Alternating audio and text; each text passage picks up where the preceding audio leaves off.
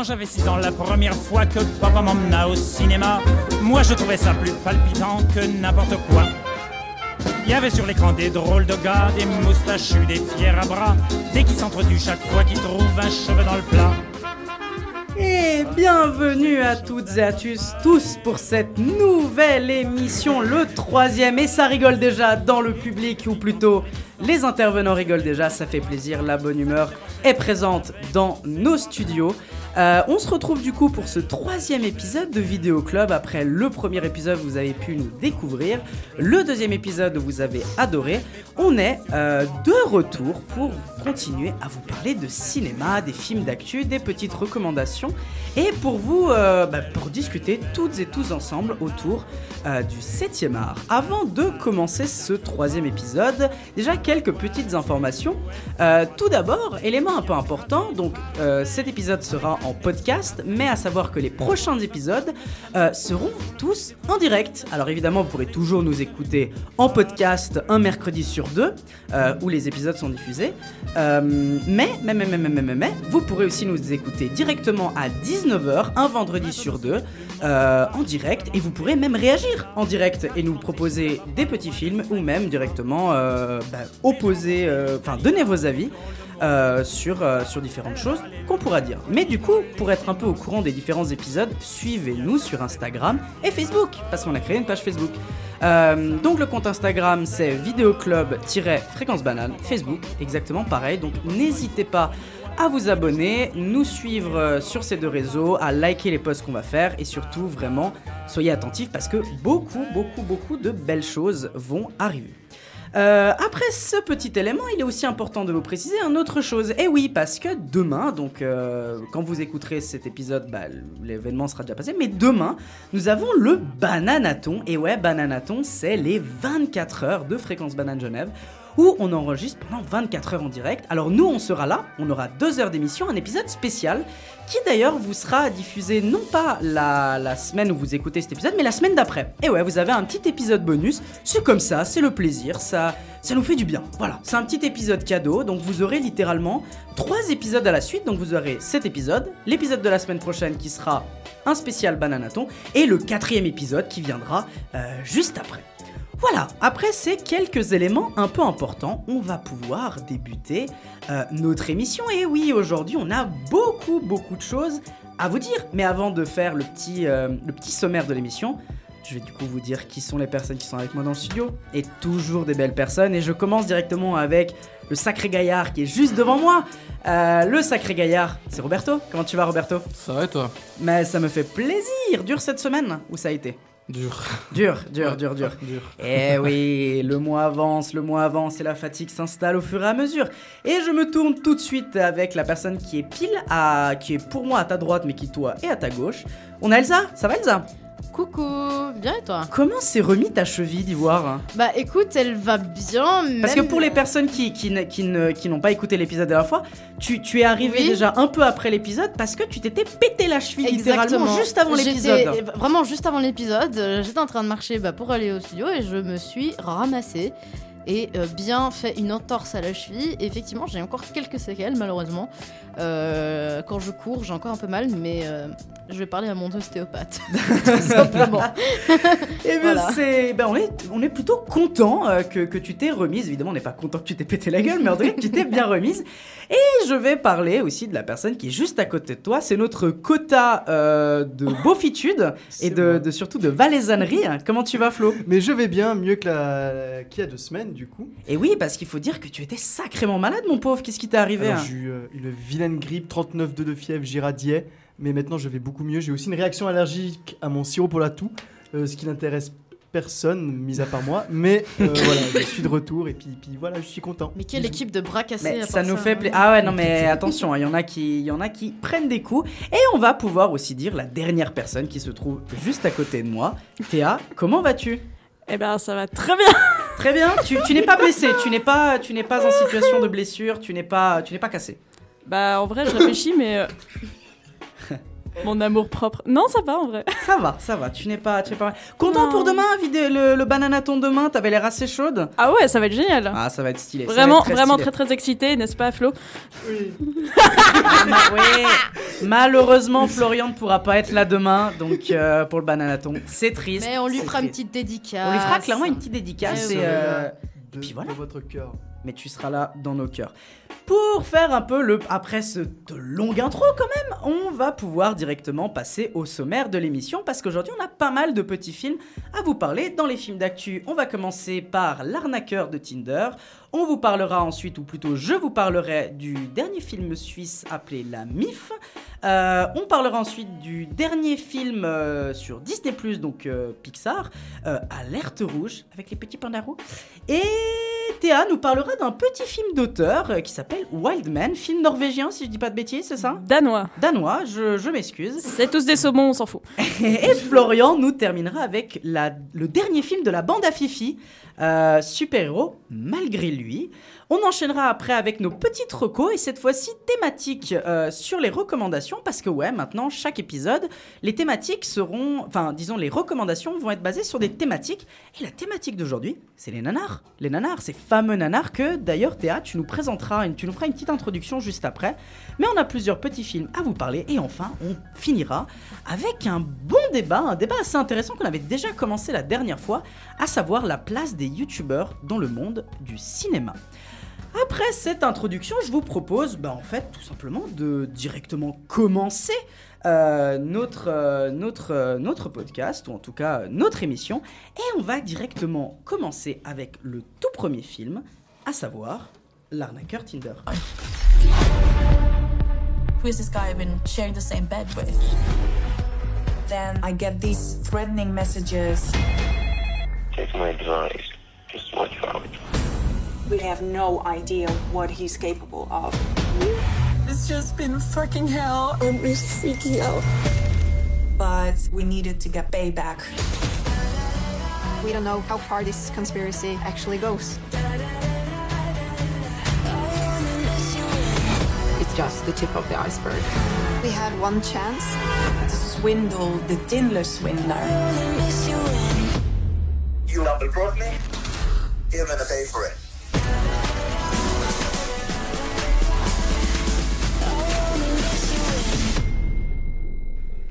L'arnaqueur Tinder, le dernier documentaire qui est sorti sur Netflix, le très très gros documentaire qui a beaucoup beaucoup beaucoup fait parler de lui, il faut le dire, Euh, réalisé par Félicie Maurice qui est son tout premier film.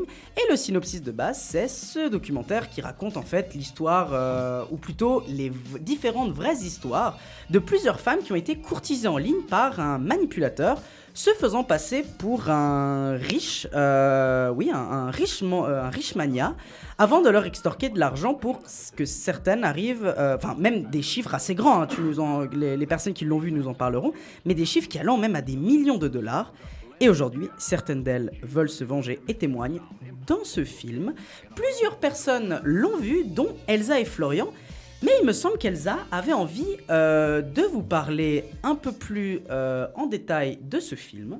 Et je te laisse parler. Ah, l'amour. L'amour.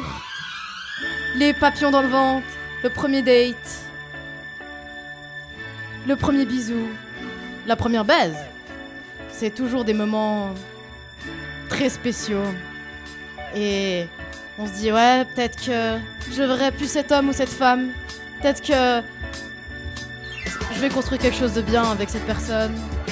Peut-être que voilà, les portes de l'amour s'offrent à moi et que je vais pouvoir faire fonder une famille avec cette personne ou peut-être pas. Avoir un chat ou un chien avec cette personne. Faire une vie avec cette personne. Mais des fois, eh bien, on se va avoir comme un gros pigeon. Et puis, bah, c'est le, c'est le cas de, bah, de- bah, tout simplement de l'arnaqueur de Tinder. Eh bien, comme euh, la plupart euh, des singles, on va dire euh, ici, ou euh, on va dire que je connais, ont déjà euh, installé une application de rencontre du style euh, Badoo, Tinder, Mythique pour les plus vieux. Euh, et puis, euh, bah oui, bon, peut-être on sait. euh, Copain d'avant. voilà, euh, cop- MSN. Je, non, MSN, c'était pas pour rencontrer euh, l'amour, mais vous avez compris. Euh, mais là, du coup, euh, bah, de Tinder, comme le titre l'indique, eh bien, c'est un mec qui a changé son nom, un Israélite, qui, euh, du coup, s'appelle Simon, Simon Leviv. et qui se fait passer pour un vendeur de, enfin, qui est dans une entreprise très grande de- de- dans l'entreprise du diamant. Voilà. Et puis, euh, ce qui se passe, c'est qu'il a euh, arnaqué du coup quatre femmes. Déjà, il avait déjà arnaqué deux femmes finlandaises, euh, du coup, en Finlande avec leur argent.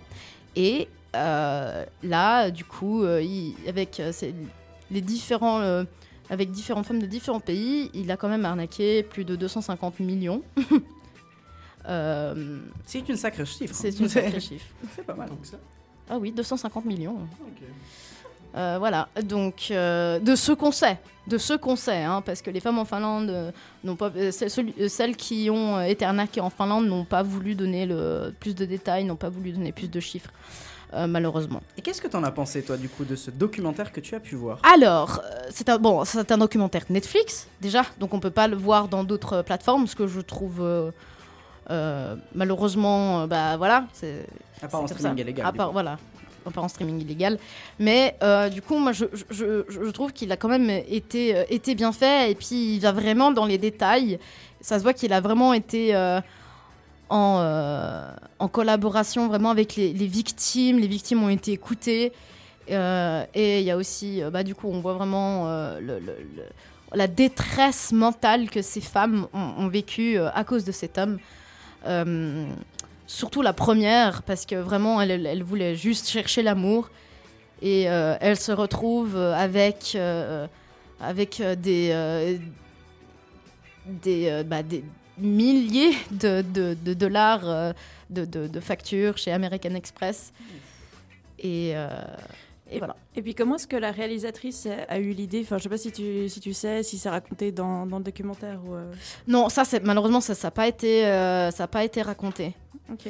Euh, je- alors, je sais que la, hum, que, que la première et la deuxième victime ont contacté la, la, la police à Tel Aviv, mais, et, et aussi deux journalistes, mais deux journalistes autres que, que du coup Netflix, Mm. on va dire. Ok. Donc, tu, tu, tu as trouvé. De, de ce que je comprends, tu, tu- est-ce que tu as trouvé le film sympa? Est-ce que tu je le l'ai quand même- ou- Alors, je, je le recommande beaucoup parce que bah, ne vous faites pas avoir, euh, mesdames, et, puis, et, mess- et messieurs aussi. Et euh, bah, surtout que c'est très instructif et on se dit, bah putain, euh, ouais, bah, je suis bien contente d'être en couple avec tout ça. du, coup, du coup, pour le coup, ouais. Et Ouais, puis- je, ouais, je- je te comprends euh, pourquoi tu es contente d'être en couple. Hein Pourquoi On enchaîne direct. Pourquoi Donc, tu, tu recommandes le film Tu, tu l'as quand même trouvé Ouais, franchement, je, je l'ai- je je le trouvais bien quand même. Ouais, c'était bon. euh, Il y a que- quelques moments d'émotion. Tu te dis, euh, waouh. Enfin, c'est quand même. euh, Il y a des, quand même des moments émotionnels, émotionnels quand même qui sont. euh, Parce que le film, si je comprends bien, axe vraiment sur les victimes, du coup. ça axe vraiment sur les victimes, sur les démarches, de comment elles ont subi ça, euh, de, toute voilà la guerre avec les banques, avec les crédits qu'elles ont dû prendre pour payer. Enfin, vraiment, on, voit vraiment l'envers du décor en mode il y a une détresse mentale en fait de ces victimes et une détresse économique aussi par la même occasion. Euh, Il y a même la première victime qui est allée dans un hôpital. Euh, voilà pour euh, parce qu'elle elle avait clairement euh, des pensées suicidaires etc, etc.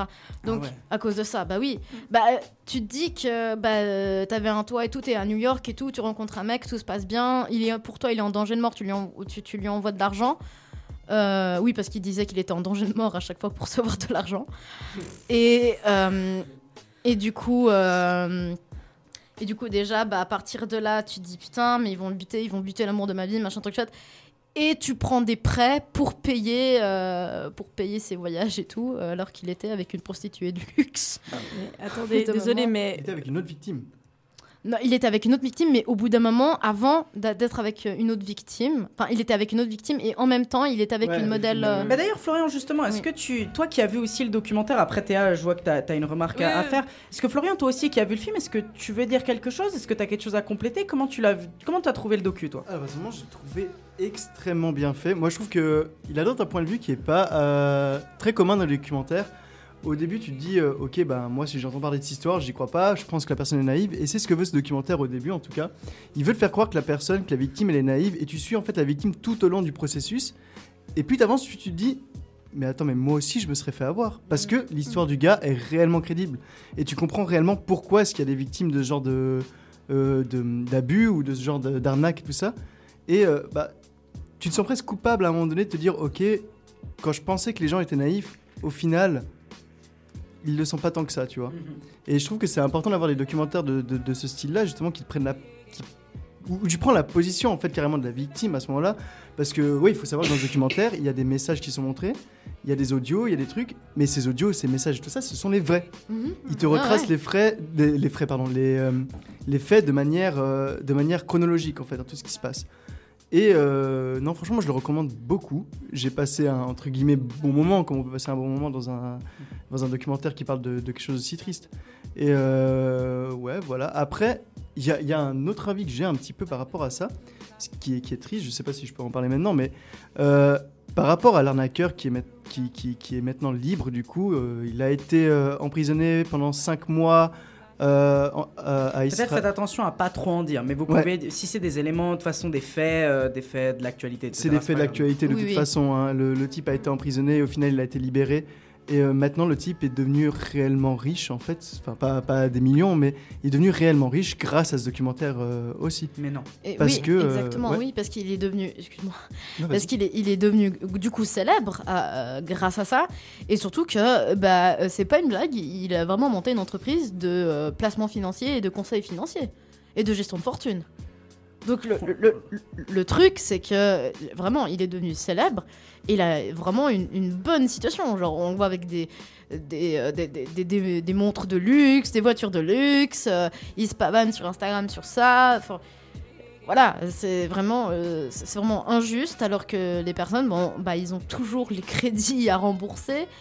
Euh, même si pour la première euh, victime, si je me souviens bien, American Express, ils ont quand même fait un geste parce qu'ils ont, vu que euh, la situation était quand même assez particulière et injuste, même, voilà, mais doit quand même payer la majorité du truc, quoi. Moi j'aurais une remarque à faire, mais je vais peut-être d'abord laisser la parole à Théa qui voulait déjà Euh, dire un truc. bah, en fait, l'heure. Qu'est-ce que- euh, qu'est-ce que tu veux nous dire Théa? Euh, bah en fait, vous avez répondu d'une certaine façon. Parce que je me demandais quelles étaient, quelles étaient les retombées après la sortie de ce documentaire. Bah, vous avez malheureusement répondu. C'est exactement ça, parce qu'en vrai, euh, ouais. Mais c'est pathétique. Mais parce que moi, ce que je trouve dingue, c'est que du coup, le documentaire est quand même fait pour critiquer quelque chose. Mais si Florian, toi, tu me dis qu'après. critiquer, dénoncer. Ouais, dénoncer. Et que tu me dis qu'après, grâce à ce documentaire, le gars a quand même réussi à être encore plus célèbre et quand même être plus populaire. Enfin, populaire, non, mais en tout cas, de réussir. Même populaire, tu Ouais, dis Oui, presque, oui. ouais. Ah Oui, ouais mais c'est devenu, c'est devenu presque une idole pour certains. Ah Mais oui, non. mais ça, c'est Ouais. pas étonnant. Enfin. Parce Bah, que bah, c'est- c'est les mêmes gens qui sont là, genre euh, le alpha male, tu vois, c'est le même type de mentalité un peu de chasseur de merde. Ah, tu dis que par toute y une des partie gens, ouais. des gens, ils l'ont C'est considéré un comme peu un une alpha niche, male. mais c'est Mm. une niche qui paye bien quand même. Parce que, parce que ouais, j'ai, je, je me permets vite fait de placer un truc, je te donne tout de suite la parole, Flo. J'ai vu, parce que j'ai- j'aime bien de temps en temps aller voir la fachosphère euh, qui est sur YouTube, je, je- j'ai vu vite fait une vidéo d'un, d'un mec qui s'appelle Vanek. Mmh, Euh, ah oui, euh. Vanek, pardon, Valek. Euh, Ah, Vanek, c'est autre chose. c'est c'est autre chose, c'est on ne citera pas qui c'est, mais Vanek, euh, voilà. C'est pas mieux. Euh, oh, Oh, Va- alors Valek, c'est un rêves. youtubeur qui a été très connu il y a quelques années en arrière et qui continue à faire des vidéos. Et personnellement, je suis pas abonné parce que c'est un faf, concrètement, hein, vraiment. Mais justement, il défendait à fond ce truc-là en disant Ouais, mais voilà, euh, du moment qu'il y a un mec un peu alpha, euh, ah, tout de suite on doit le taper dessus. Alors que le mec, en fait, il est juste en train de jouer avec euh, les faiblesses de toutes ces femmes. euh, de- mais vraiment un truc halluciné, quoi. Mais je- ouais, il y a eu des retombées qui étaient négatives, typiquement la célébrité du type. Après, il faut pas oublier aussi qu'il y a eu des retombées qui ont été positives pour les victimes. Euh, Il y a eu une page euh, OneFundMe, du coup, euh, qui a été ouverte justement par euh, les deux premières victimes qui, grâce à l'enquête, enfin, grâce à des circonstances, elles se sont rencontrées et puis du coup, elles se sont nouées d'amitié. Enfin, les victimes se sont, trois victimes se sont liées un peu d'amitié comme ça. Et il y a eu une page OneFundMe qui a récolté plus ou moins, je dirais, 150 000 dollars sur 250 000 à peu près. C'est déjà bien, tu vois, elles peuvent, peuvent euh, un peu rembourser leurs dettes. Après, c'est pas suffisant. Du coup, j'encourage les gens peut-être euh, à aller donner un petit peu d'argent, je sais pas, pour aider ces personnes-là. Mais il y a eu des retombées négatives, il y en a eu des positives. Ça a sensibilisé les gens, mais en même temps, ça a rendu célèbre un arnaqueur.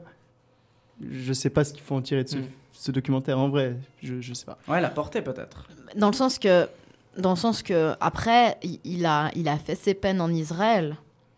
Mais alors par contre, je, je sais pas euh, si euh, là je me suis pas, euh, je me suis pas intéressée si du coup, bah, je sais que la première victime a aussi porté plainte en- aux États-Unis, donc à New York.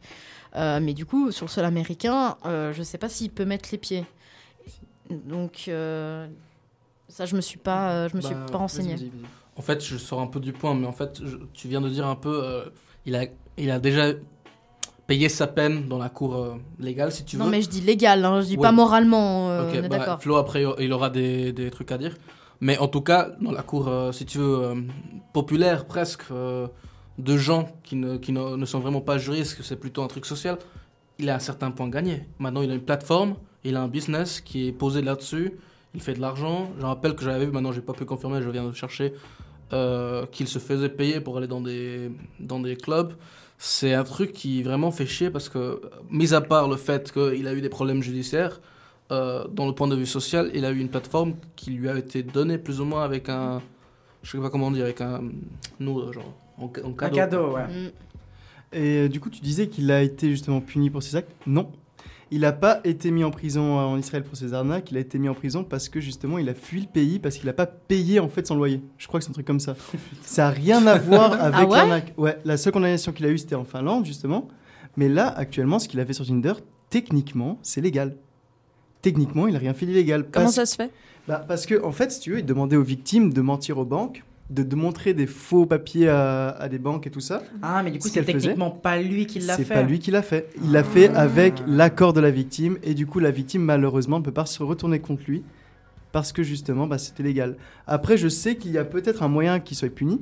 C'est parce qu'il a utilisé le nom Simon Lefief qui est en fait le nom de famille. C'est un vrai nom de famille d'une vraie famille qui sont des manières un petit peu du diamant. Et je sais que cette famille veut porter plainte justement contre ce type-là Mhm. pour avoir usurpé le nom, en fait, le Vief, pour pouvoir se faire de l'argent. On espère que ça va marcher, mais je sais pas. Mais moi, ce que je trouve incroyable, c'est. Et je t'en parlais avec toi, euh, Elsa, quand tu m'as parlé la première fois de ce film. Moi, je me suis dit. Alors, je savais pas tout ce truc-là, qu'en fait, il avait quand même des, des, des retombées assez positives pour lui. Donc, du coup, peut-être que ma remarque ne sera plus tout à fait pertinente.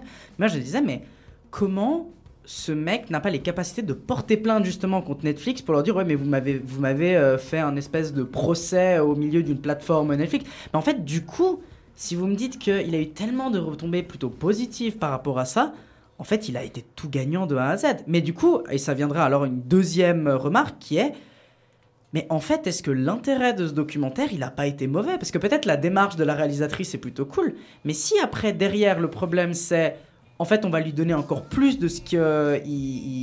Enfin, déjà, plus d'éléments alors qu'avant, c'était un sale con, est-ce que c'est pas des problèmes Roberto, tu veux rebondir dessus? Ouais, bah, moi je pensais en fait que peut-être Netflix avait des bonnes raisons. Ça, c'est. Enfin, des entreprises avec des bonnes raisons sociales, ça se discute, mais quand même, peut-être il y avait un- une motivation qui était pas mauvaise à la base. Mais après, c'est aussi un problème, je pense pas tellement de Netflix, mais de la société. Le fait qu'il y a des gens qui voient ça et ils pensent ce mec est un idole. Je pense pas que c'est tellement parce que, si j'ai bien compris dans le documentaire, il est pas posé comme un mec de bien. Pas du coup, Ah, pas du tout. du coup, en fait, c'est plutôt un problème sociétal du fait qu'on voit un mec qui, plutôt, plus ou moins, c'est un loup qui, qui fait chier les moutons, quoi, qui, enfin, les tue pas, mais presque, parce que s'il y a une qui est suicidaire et puis économiquement, ils vont plus être stables toute leur vie, plus ou moins, c'est plus ou moins ça. Euh, bah, c'est un problème sociétal plutôt, je dirais. Je suis d'accord avec toi en tout cas. Je pense pas que ce soit vraiment la- le désir de la réalisatrice de faire le buzz par rapport à ce gars-là. Je pense vraiment que c'est plus. Enfin, faire le buzz, oui, pour que le film soit connu. Mais il y avait une vraie démarche Il y derrière, avait une vraie démarche derrière, ouais, je pense. Euh, et puis du coup, euh, peut-être, je sais pas, euh, pour conclure, je sais pas, mais euh, est-ce qu'elle est revenue sur ce bad buzz, du coup, qu'elle a, qu'elle a engendré sans, sans le vouloir? Non, pas Il que me je semble pas non plus. sache. Je sais pas, j'ai pas, Pas fait que je sache. trop de recherches par rapport à ça. c'est Mais, vrai que mais j'aurais du coup, c'est en, en- en soi, c'est quand même une affaire à suivre, on va dire ça comme ça, parce que justement, il y a la famille Levive Mhm. qui, veut, euh, qui veut porter plainte. Il y a aussi lui-même dans un message qui dit euh, Je veux porter plainte contre vous, machin, donc à Netflix. hein. Euh, Donc, euh, en parlant de Netflix, euh, donc. Voilà, c'est une affaire à, à suivre, on va Ouais. dire ça comme ça, mais bon, à suivre vous, si vous, ça, ça vous intéresse. Regardez-le si l'affaire vous, vous intéresse aussi, mais sachez que c'est un documentaire et c'est des faits avérés. Il y a les factures, il y a tout, tout, toutes, les, euh, toutes les preuves qui, qui montrent que euh, bah, il a fait clairement du, pas, du chantage affectif, etc., etc., de la manipulation envers, euh, envers ces femmes. Eh bien, affaire à suivre en effet. Et euh, bah, du coup, merci euh, à, vous deux pour avoir vu ce film. Et, euh, et du coup, vous le recommandez assez chaudement, j'ai l'impression. En tout cas, le film pose plusieurs questions. Et du coup, on vous invite à vous faire votre propre avis en regardant le film. Et on enchaîne avec non pas un documentaire, mais cette fois-ci un film d'auteur, film d'auteur suisse, et c'est assez rare pour le souligner. pas que c'est un film d'auteur, mais que ça soit un film qu'on va voir au cinéma. Euh, je veux évidemment parler de La MIF. Ce foyer, il accueille plusieurs jeunes qui sont dans des situations difficiles et ce qu'on vous propose en tout cas, c'est un endroit qui est sécure. Ok, je te donne 3 secondes,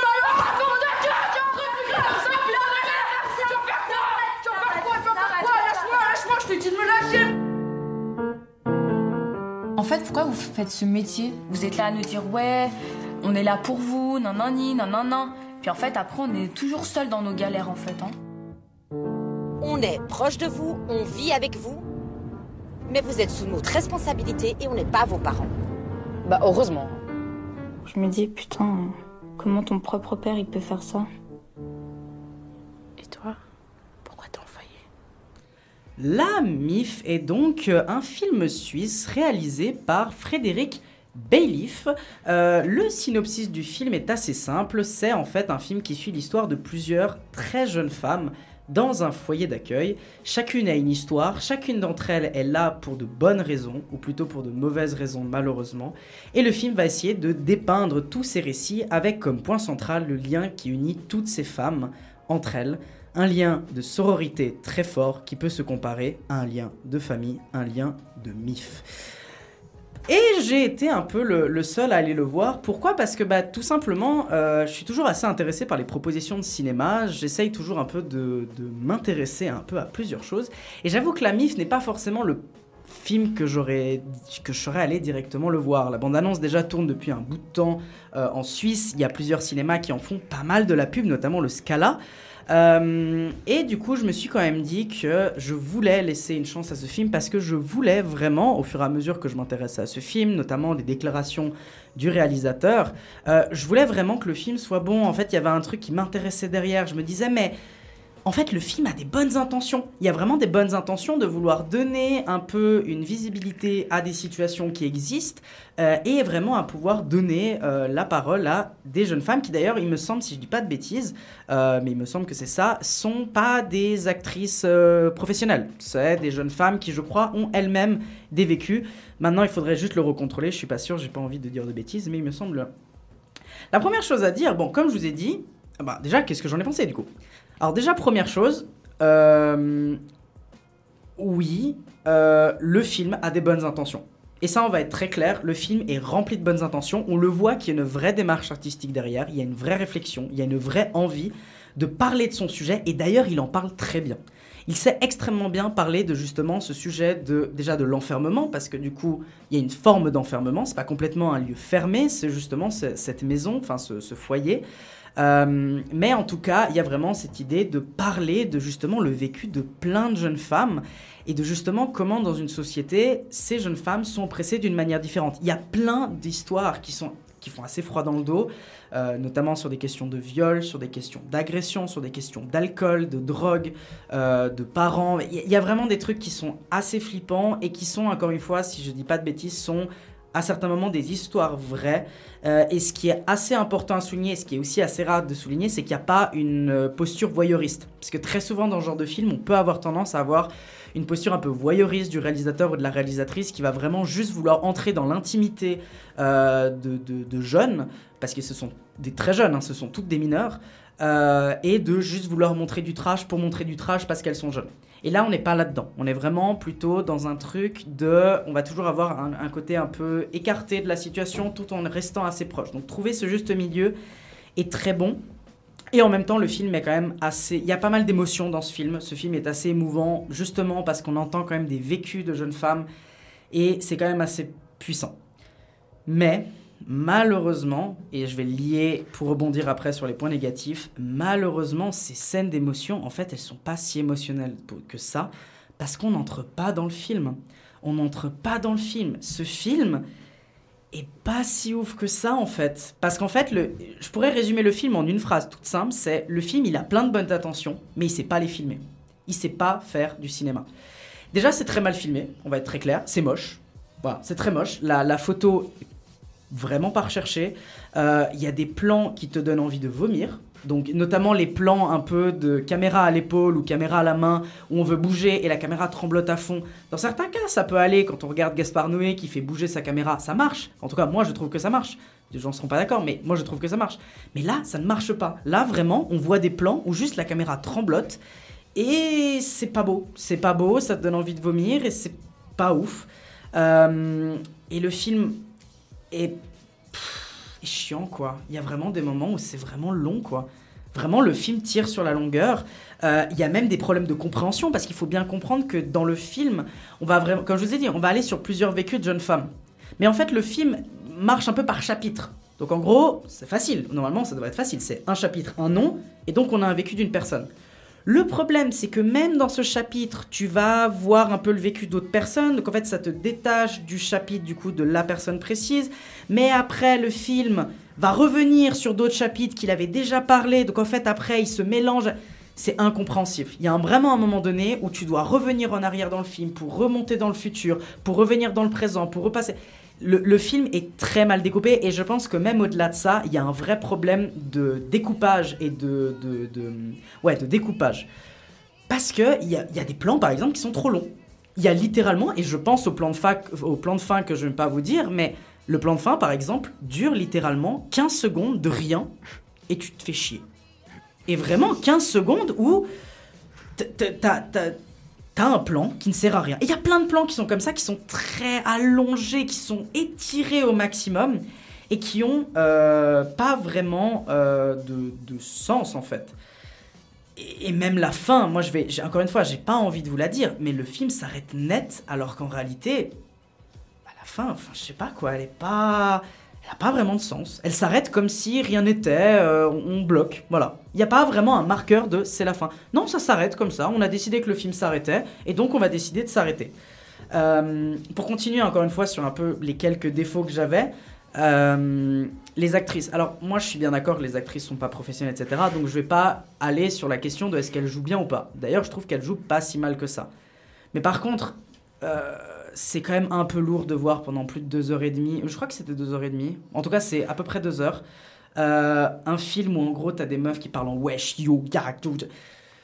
À la longue, c'est vraiment chiant. Vraiment, mais c'est vraiment. Moi, ça me dérange pas que des- dans un film on parle en argot, etc. Mais il faut qu'un minimum ça soit compréhensif et que ça soit pas lourd. Et là, vraiment, je trouve que c'est lourd, mais vraiment très pesant. Vraiment très, très, très pesant.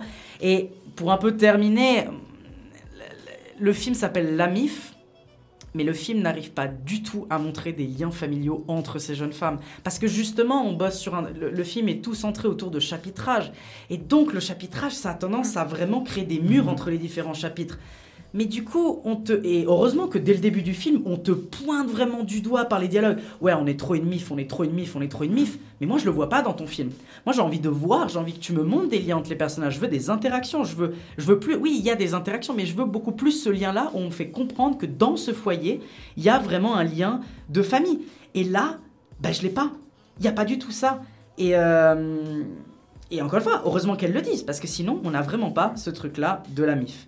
Euh, Et oui, encore une fois, les chapitrages sont un peu trop longs. Enfin bref, il y a, quand même pas mal d'autres défauts de ce film. En tout cas, c'est un peu les défauts que, je pourrais reprendre.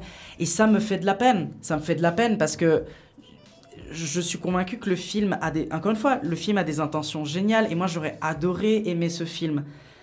Mais malheureusement, c'est pas très bien, quoi. C'est un peu bof. Et malheureusement, il est bof. Mais pourtant, je vais quand même faire une phrase un peu de, de, de fin de, ma présentation. Mais j'aimerais quand même, si je peux vous pousser à aller le voir, je serais content. Parce que c'est un film suisse. Et franchement, ça reste une proposition intéressante. Moi, je n'ai pas apprécié. J'ai trouvé vraiment pas bien. Mais j'espère de tout cœur que j'ai tort et que d'autres gens vont l'apprécier. Franchement. Parce que c'est un film suisse. Il faut quand même soutenir notre cinéma. Et, je suis, et encore une fois. L'idée derrière est cool, les gens qui sont derrière le projet sont probablement des gens bien, mais malheureusement, le résultat final est pas super sympathique. Et comme dit quelqu'un dans une série, je ne m'y attendais à rien, mais je suis quand même un peu déçu.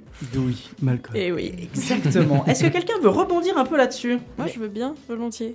Euh, bah, je suis désolée d'apprendre que t'as pas aimé ce film, alors que il y a de la pub absolument partout Ouais, beaucoup. à l'uni. Et vraiment, moi, je m'étais dit que ça devait être un film assez génial. En plus, il me semble que si je vois bien sur la couverture, Il y a. J'ai l'impression qu'il y a des prix, non? Ou euh, c'est moi qui vois pas bien? Oui, il a, il a reçu un prix, il me semble, à, à le prix de Suisse. euh, comment ça s'appelle? À Berne, Bâle? Ouais. Cinéma de Euh, Berne ou Bâle? J'oublie toujours. Prix du film suisse. C'est le le- le- l'ours. L'ours, ouais. L'ours, bah c'est Berne alors. Bah, Berne. Je pense. Ok. Oui.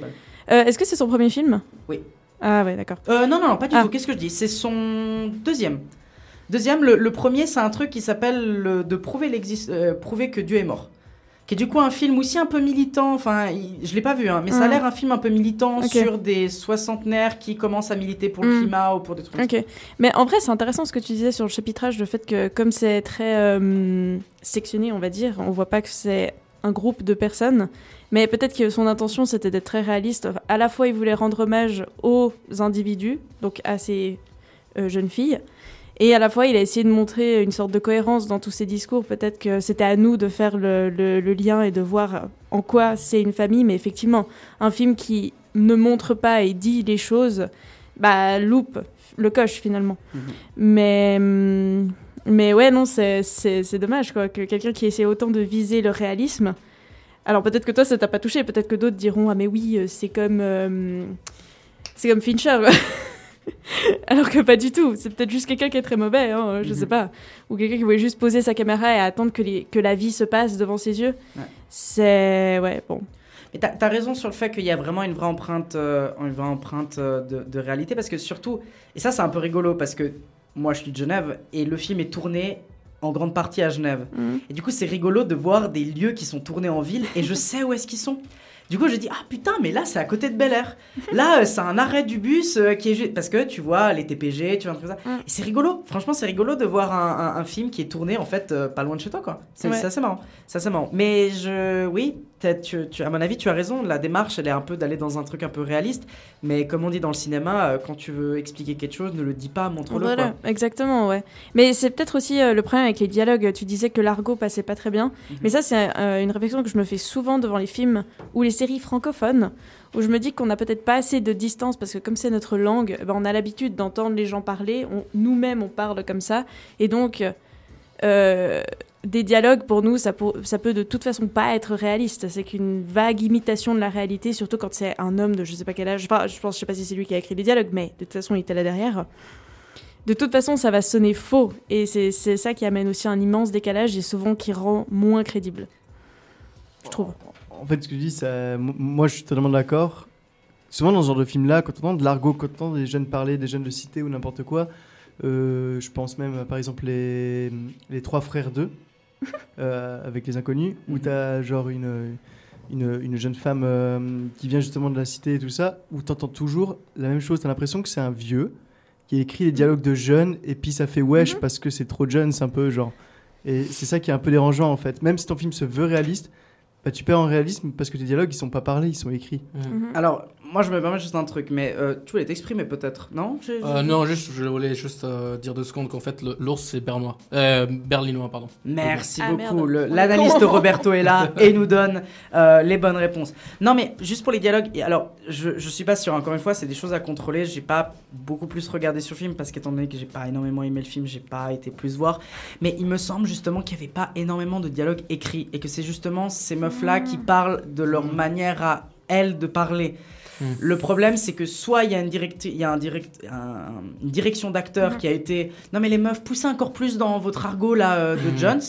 Chose que j'espère pas que ça a été. Peut-être Ça c'est ça. décevant. Très, très Soit, soit c'était vraiment elle qui parlait comme ça et. Voilà, c'est c'est mon caractère à moi où je suis un peu en mode, ok, moi ça me pose pas de problème un peu de parler en argot, je parle aussi en argot. Mais là, c'est vraiment, je vous jure, dans, dans des phrases, ça sera euh, une phrase, il y a quatre fois le mot wesh, quoi. Et c'est une phrase de cinq mots. Donc, euh, Mais c'est fou. Et en plus, enfin, ils disent à part ça que c'est des Genevoises. non, c'est pas précisé. Mais c'est même pas précisé que c'est à Genève. Mais c'est juste que toi, tu le vois que c'est à Genève. Mais c'est fou.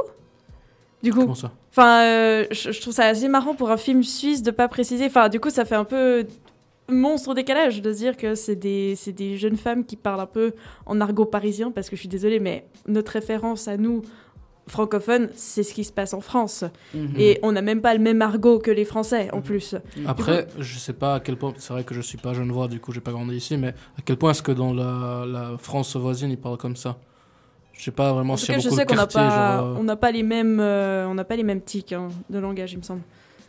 Après, je sais pas si peut-être t'as- t'as l'information, Lucas, mais est-ce que le film avait l'ambition justement de s'exporter, par exemple en France Mhm. ou, ou au Québec? J'ai l'impression qu'il est un- il essaye un peu de s'exporter parce que moi, par exemple, j'utilise beaucoup pour mes chroniques ou pour le, le cinoche de ma vie de tous les jours, j'utilise beaucoup Sens Critique. Et Sens Critique, c'est un site français.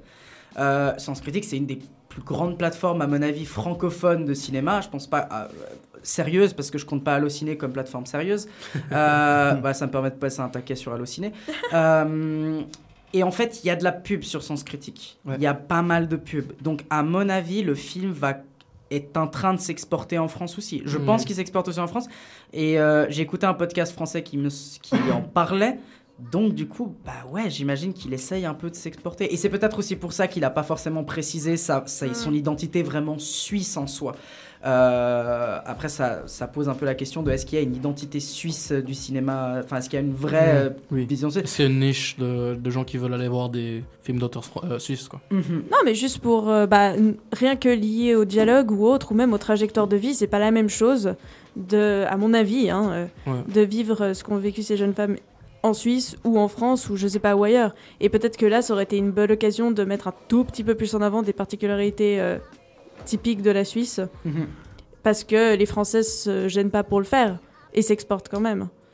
Enfin, je sais pas. Après, ce que je trouve dommage, oui, il y, a- il y a une niche de, de- de films euh, d'auteurs suisses, mais ce qui aurait été cool aussi, c'est que, la- que, que- que le film suisse se trouve une identité plutôt que d'essayer de copier plusieurs Ouais, identités à des ouais, moments. vrai, ça. J'ai l'impression souvent, euh, les réalisateurs suisses, ils essaient de, de- de s'inspirer un peu de partout.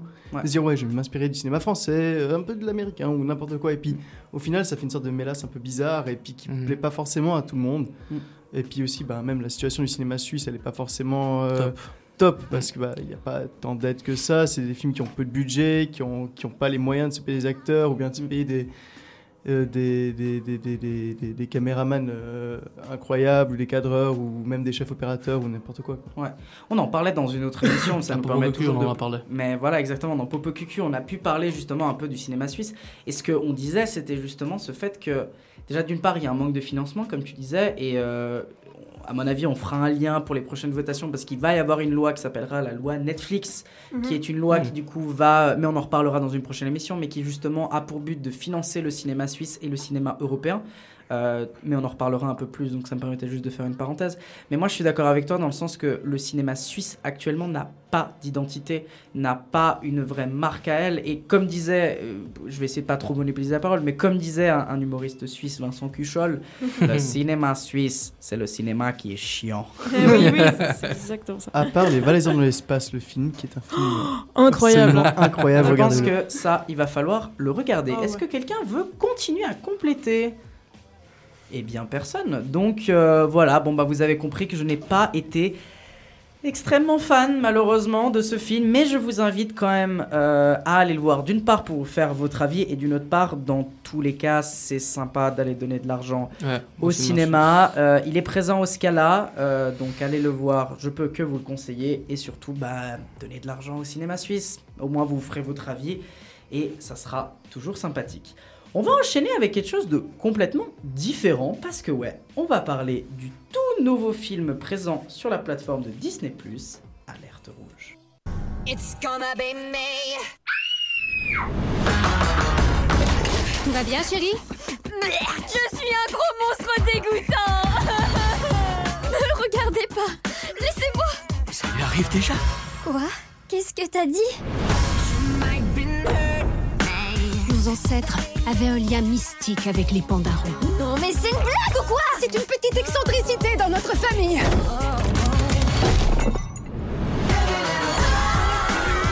C'est trop chou La chance, on dirait une peluche. C'est horrible On t'adore, May T'assure. Wow T'en voilà N'importe quelle émotion forte va libérer le panda. Abby, frappe-moi Alerte Rouge est donc le tout dernier film Disney Plus euh, présent sur la plateforme, film Pixar réalisé par, excusez-moi je vais écorcer son prénom, hein, Dom- Domi Shi, qui est, qui est, qui est, qui est la réalisatrice du court métrage Bao, qui est très sympathique, ça met en scène une petite bouchée euh, de Bao, enfin un Bao, qui est tout mignon, c'est le docu, enfin le, le- le court métrage est génial, je vous conseille vraiment à le regarder. Euh, et le synopsis, c'est Méline Lee est une jeune adolescente de 13 ans, modèle, habitant au Canada. Bonne en cours et faisant la fierté de sa maman protectrice, Méline va toutefois subir des terribles changements physiques, émotionnels et hormonaux qu'est la puberté et la période de l'adolescence. À rajouter à ça, par un concours de circonstances, la jeune fille a la capacité qu'à chaque fois qu'elle est, est débordée par ses émotions, elle va se transformer en pandarou géant. Comment va-t-elle réussir à jongler entre son identité, l'appréciation de sa famille, ses amis et son étrange pouvoir? Eh ben, on peut le voir dans le film. Elsa, tu l'as vu avec moi, on l'a regardé ensemble On d'ailleurs. l'a regardé ensemble et j'étais surprise en bien. Euh, parce que, effectivement, c'est une grosse métaphore de ce que c'est qu'avoir ses premières règles quand on a un utérus, ce que c'est que les, les changements du corps, l'adolescence. voilà, en étant une petite fille. Voilà. En gros, c'est ça. Et puis, euh, et puis oui, bah, bah franchement, j'étais, j'étais vraiment bien surprise en bien, surtout parce que c'est la première fois que Disney montre des protections hygiéniques. Ouais, c'est vrai. Hmm. C'est pour la première fois euh, qu'on montre des protections hygiéniques et aussi de, bah, qu'on parle de règles, tout simplement. Euh, voilà, donc euh, aussi une avancée. C'était assez surprenant. hein. Moi, quand Ouais. je l'ai vu, j'étais en mode. euh, C'était une avancée euh, assez, euh, assez, voilà, assez bonne de Disney pour une fois. euh. Après, c'est vrai qu'ils sont dans une vague maintenant, ils sont en train d'inclure Oui. d'autres Ouais, choses. ouais, mais ouais. pour parler à Ils en parlent de manière. Voilà, bon, d'après ce que j'ai compris, c'est Disney Pixar, non C'est Pixar, C'est c'est c'est Pixar. en fait. Oui, mais euh, c'est- Ah, c'est pas pareil. C'est pas-. Alors, Disney a le contrôle de Marvel, a le contrôle de Star Wars, mais a aussi le contrôle de Pixar, Ouais. qui n'est pas tout à fait la même maison On d'animation. va dire que c'est une autre production, si tu veux. La- non, que la production, le- la production est à peu près la même. Disons, c'est Disney qui un peu chapeaute le projet, Oui. mais il y a aussi Pixar qui chapeaute Oui, voilà, le projet, mais- et c'est Pixar qui fait l'animation. Mais du coup, le locket final, c'est quoi qui le, c'est qui qui le fait? Disney. Euh, oui, bah, oui, oui. Ok. Ouais, d'une certaine manière, c'est Disney qui fait le loquet Ok, du final. coup, en c'est pas, on c'est pas la même chose, mais quand même, il y a un certain ok que Disney Voilà, exactement. important. Bah, c'est c'est comme, euh, c'est comme. euh, après, tu vas pouvoir reprendre tout de suite euh, Elsa, Oui, mais c'est comme, c'est comme les films de super-héros actuellement. Là, c'est toujours Disney Ouais. qui va dire, ok, ça on valide ou pas. Star Wars, c'est pareil, ils vont dire, ouais, est-ce qu'on valide ou pas ce machin ouais. Mais effectivement, il y a toujours euh, ces petites touches Pixar que j'aime bien, euh, l'humour, il y a beaucoup d'humour, il y a beaucoup, ouais, il y a beaucoup d'humour dedans. euh, voilà, puis euh, moi je me suis un peu reconnue et tout, genre euh, avec ses copines dans le film, elles veulent voir un boys band euh, qui joue en concert dans leur ville et tout. Alors tu te dis, waouh, c'est trop génial et tout. euh, euh, toi tu préfères qui et tout? Moi je veux trop marier lui. Ah non, Patinson. Voilà, Patinson. patinson. Voilà, des trucs, des trucs comme ça et tout. Et genre, j'ai vraiment, j'ai vraiment kiffé ça.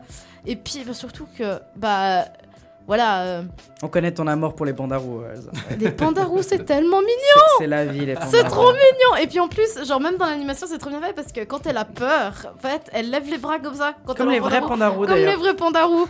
Du coup, quand ils se sentent menacés, et bah, ils mettent les, les bras en l'air comme ça pour faire peur, pour faire impression euh, aux prédateurs, alors que pas du tout. Arrête, tu te fais du mal. On- Tout ce que j'ai envie de faire, c'est te prendre dans mes bras, de te câliner. On vous invite à regarder Voilà. des vidéos YouTube de pandarous. Non, mais je suis. Oh, ça danse dans le studio, tout le monde les mains en l'air. Formidable. Vous ne Magic pouvez pas le- System. Vous, vous ne pouvez. Pourquoi tu sors cette référence C'est À cause de. Flo. Parce que les pandarous, c'est comme Magic System, ils lèvent les bras en l'air. Le Magic in the air. Allez, allez, allez, mettez les mains en l'air. Allez, allez, allez. Ok. Formidable On n'approuve pas du tout. Florian Du coup, j'avais une, une question, mais c'est dit explicitement les mots règles, tampons. Ah, mec, tu Ah as des oui, oui. serviettes hygiéniques. hein. Vraiment? La, Ouais, la les maman, les serviettes hygiéniques, quoi, ouais. la maman sort bien. de son sac euh, des, des- En plus, en vrai, je trouve très drôle le, le moment où elle en parle parce que justement, il y a un quiproquo entre la mère qui pense que la gamine est en train d'avoir ses premières règles, donc elle a peur parce qu'elle a ses premières règles. Non, la gamine, elle a peur parce que c'est un panda rouge géant. C'est un panda rouge. C'est c'est génial, c'est génial. Mais même cool. que, en fait, quand- avec un peu de recul, tu vois que cette scène, justement, c'est la première fois quand t'as tes règles, en fait. Ouais. Vraiment. Exactement. Ah ouais. C'est- C'est vraiment ça, en mode euh, putain, je suis un énorme monstre, qu'est-ce qui m'arrive Genre, euh, Pas que la première fois d'ailleurs. voilà, oui, bon, pas que la première fois, mais c'est vrai que ça peut être, euh, on va dire, euh, énergie dans le temps, on va dire ça comme ça. Impressionnant. C'est impressionnant. Je sais pas si La le mot première élargi fois- dans le temps, c'est la C'est meilleure. Oh là là. On va, ce sentiment dans le sens, euh, voilà. Titre. Pour une gamine de Titre. 13 ans, bah... Hmm, non, non, non, non, on va éviter. On peut Mais- changer de sujet. Mais, mais du coup, voilà, c'est vraiment toutes ces métaphores à, euh, voilà, c'est les changements physiques, euh, quand t'as tes premières règles, c'est impressionnant, machin. Et puis, euh, tu sais pas comment gérer ça. Et puis, la maman aussi qui la suit dans le film, qui la suit jusqu'à l'école. En mode euh, T'as oublié tes serviettes hygiéniques et tout. Voilà. Euh, Ça, du coup, c'est pas un peu lourdingue Genre, pas réel. Enfin, c'est touchant, mais peut-être que c'est pas très Bah, réaliste. c'est pas lourdingue. C'est pas lourdingue, c'est très marrant, mais, mais, mais tu te mets à la place de, de la meuf et tout, en mode de, de 13 ans, en mode Oh putain, maman. Parce que le film Genre- va, va pas prendre des serviettes hygiéniques et Vraiment. te les balancer devant le visage voilà. pendant une heure et demie. Genre en mode euh, T'as oublié tes serviettes. Et puis, voilà. Non, mais ça faisait. Tu vois, sinon, ça fait un peu quota, quoi. Regardez euh, comme on est progressiste. Non, non, non, non. Alors, Parce que je me méfie un petit peu. Parce Après, Alors, ça, c'est un truc qu'il faut parler. Ouais, ouais, bah, Voilà, je, vais, je vais juste. euh, Ouais, alors, je, je fais, je fais une parenthèse. Bah, enfin, on va, je vais revenir sur ce que tu as dit, puis après, je vais donner aussi mon avis sur le film. Mais ouais, alors, c'est clair, faut faire attention, parce que oui, il y a une amélioration dans le sens que Disney, ces derniers temps, et Pixar euh, essayent de mettre en place des représentations, de montrer des choses, etc. Maintenant, n'oublions pas que ce sont des grandes multinationales capitalistes qui font pas forcément des choses très gentilles. Partout où ils vont, notamment en termes de réappropriation culturelle. C'est pas pour rien que c'est un panda roux, désolé. Euh, Ouais, bah lien avec. euh, D'ailleurs, on, on revient avec la discussion qu'on avait eue sur Encanto euh, Mm. dans le tout premier épisode Ouais, autour de la question là. de la réappropriation, Mm. etc. Ça aurait été intéressant d'ailleurs d'avoir ton point de vue euh, sur Encanto, Roberto, à ce Je suis moment-là. minorité quota. tu as le, le- Juste pour ça que t'es là. Tu, tu as le Ouais. pass minorité. Mais oui, alors pour. Si jamais ça c'est une rêve privée. Non, mais à part ça, il faut vraiment qu'on fasse un diplôme du parfait prolo. Exactement. Vraiment, Euh, genre, mais oui, mais pour, s'il vous hein. plaît. Pour, pour donner un peu mon avis, moi je suis assez d'accord avec toi, Elsa. Je trouve le film assez sympathique. Euh, le message est assez cool. Moi j'ai beaucoup. Alors, alors tu parlais de, la question de la représentation féminine en termes des règles.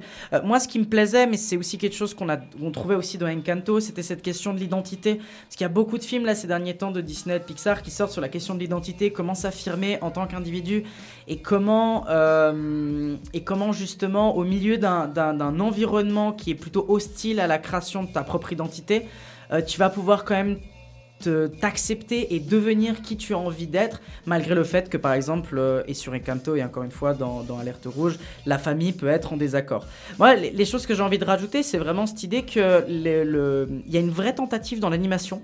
L'animation est pas, elle tente quelque chose. Il y a quand même des éléments, notamment en, en piochant un peu dans, dans la pop culture, notamment manga, dans certains, euh, dans certains trucs euh, d'une certaine euh, certains traits un peu euh, de, de- de Chine ou du Japon, de Corée. Il y a plusieurs trucs un peu qui se mélangent. Et euh, il y a un documentaire d'ailleurs qui est sorti en complément du film qui parle de la réalisation de ce film. Je ne l'ai pas vu, mais on a une amie qui nous a dit que c'était un. Le documentaire est assez intéressant pour compléter le film, pour comprendre la démarche de la réalisatrice, etc. Il y a, il y a quelque chose d'assez sympa. Moi, ce que j'ai envie de dire, c'est que voilà, c'est un film plutôt sympathique, très basique. Je veux dire, le scénario est assez basique, l'humour c'est assez simple, mais qui reste assez efficace.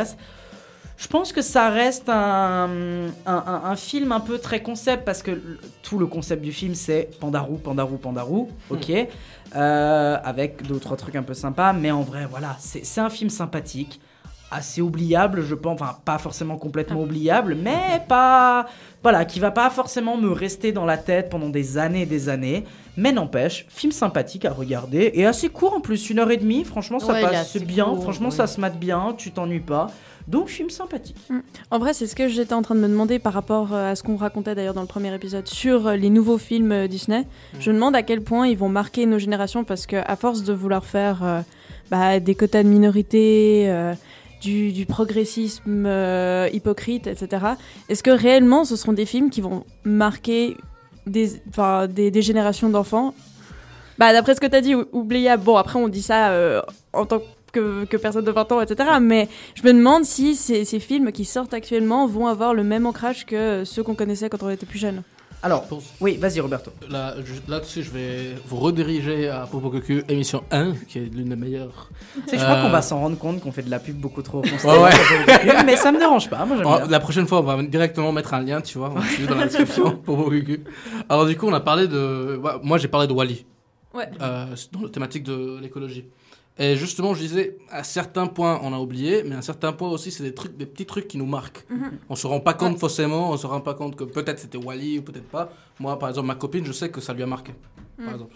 Il y a des gens que je connais que Wally, ça leur a marqué. Il y a des gens que pas. Moi, Wally, ça je m'en foutais plus ou moins. Il y a plus c'était le jour que je me suis un peu fait écolo, c'est le jour qu'on m'a plus ou moins décrit comment fonctionnait le, le cercle de l'eau. Mm. C'est là que je me suis écolo. Mais il y a d'autres gens que peut- peut-être, s'ils regardent un film et ils voient une représentation d'un truc qui est important dans la, dans la vie, Ouais.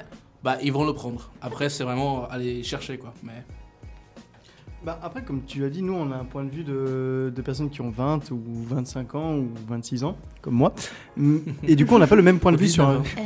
On n'a pas le même point de vue sur un film d'animation qui est fait par Disney ou Pixar. On sera moins marqué, en fait. On Mhm. prendra pas de leçons parce qu'on les connaît déjà, ces leçons. Notamment avec un thème comme celui-là qui est, euh, bah, par exemple, quand tu as parlé des règles et tout ça, enfin, du fait de grandir. Nous, on a déjà grandi. Je pense que c'est vraiment les, les enfants qui, qui apprendront de ce film-là et ils iront Ah ouais, moi j'ai appris euh, ça sur les tampons et les serviettes hygiéniques parce que j'avais regardé euh, euh, Alerte rouge quand j'étais petit ou quand j'étais petite. Et du coup, ben, je pense que c'est ça aussi qui va impacter les jeunes. Même chose. Enfin, c'est pour ça que nous, pour nous, on a l'impression que c'est pas si impactant que ça, à mon avis.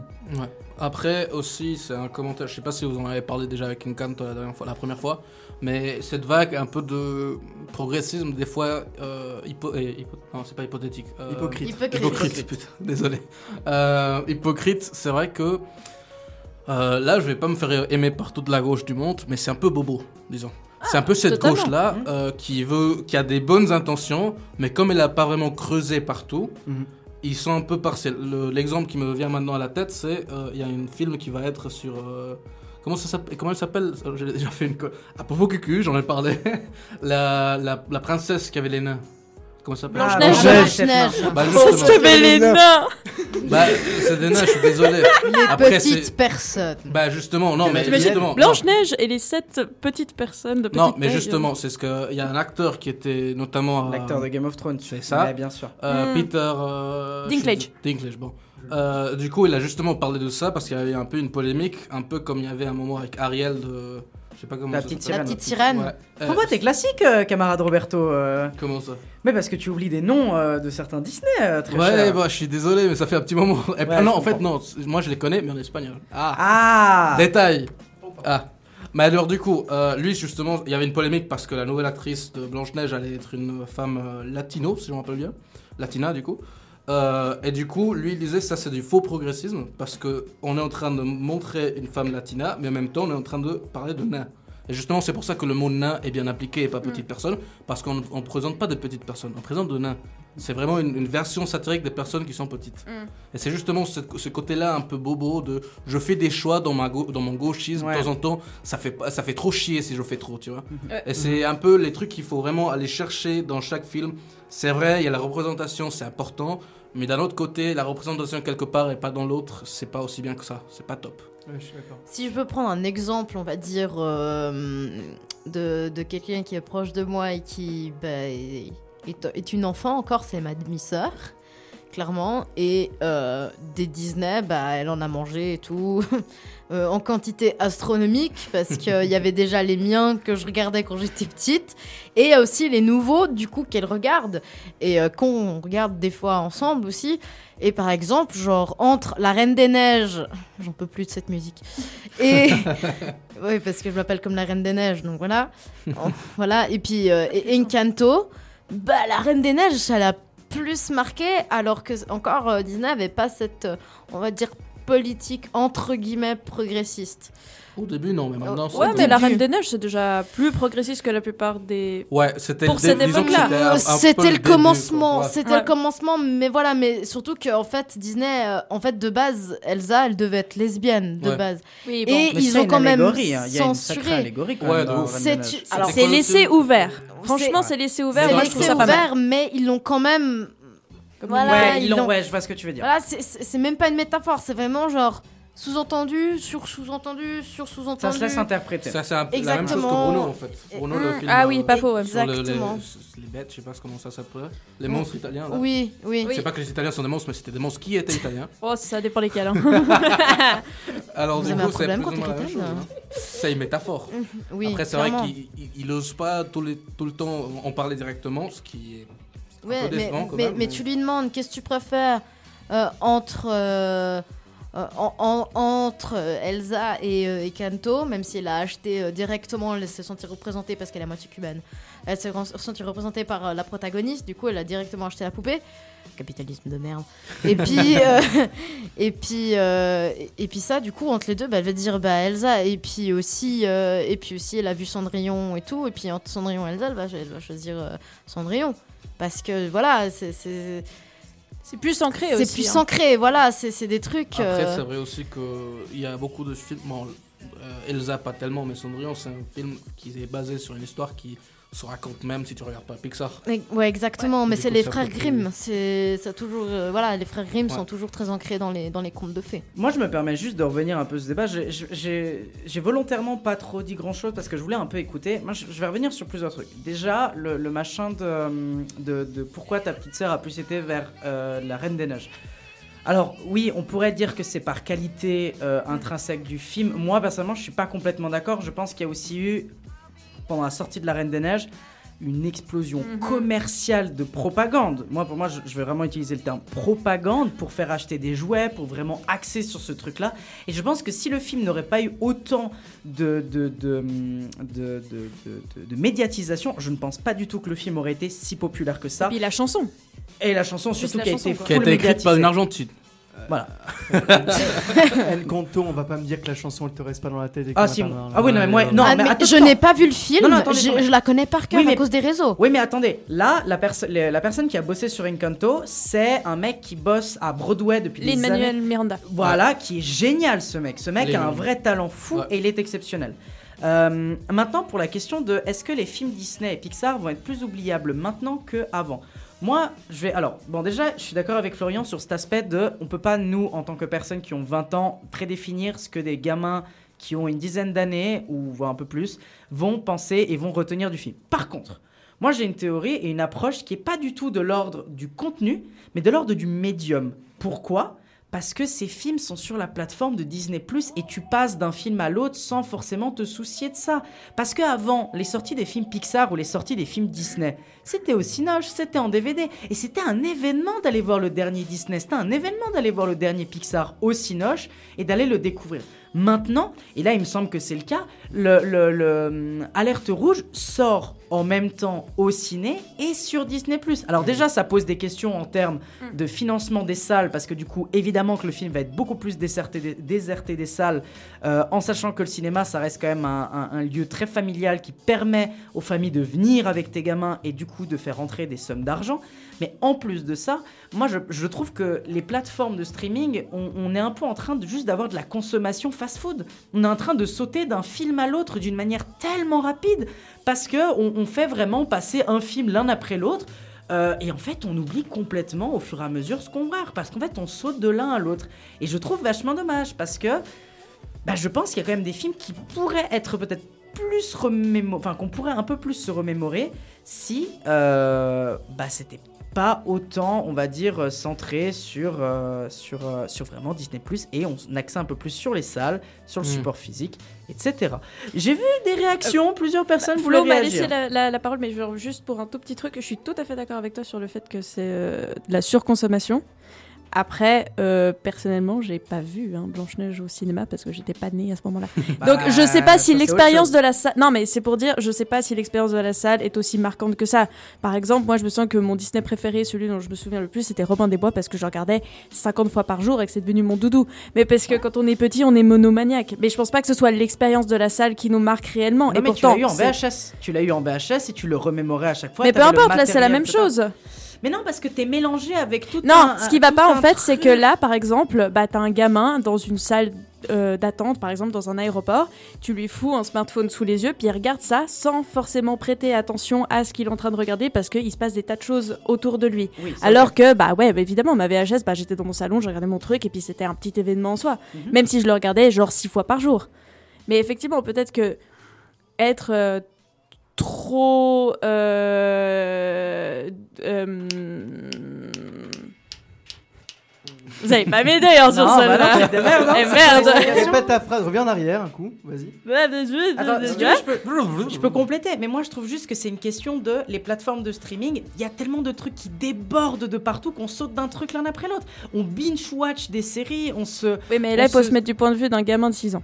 Ouais, mais. Eh ouais, bah ouais. On a Florian qui veut s'exprimer. Parce qu'il a 6 ans. Qui est un gamin de 6 ans J'ai 6 ans. J'ai Et je 6 vous ans. Non, Théa a absolument raison. Il faut se mettre euh, à la place d'un gamin de 6 ans, de 10 ans ou n'importe quoi. Quel gamin de 6 ans va se dire allez, je vais allumer la télé là, Netflix, euh, on va mettre Disney+, je vais Wesh. regarder un petit alerte rouge tout seul à la maison. Wesh, à 3, on fait wesh. C'est les parents qui le mettent. C'est les parents qui Ça, le mettent. C'est les parents qui le mettent. mais pour le regarder avec lui.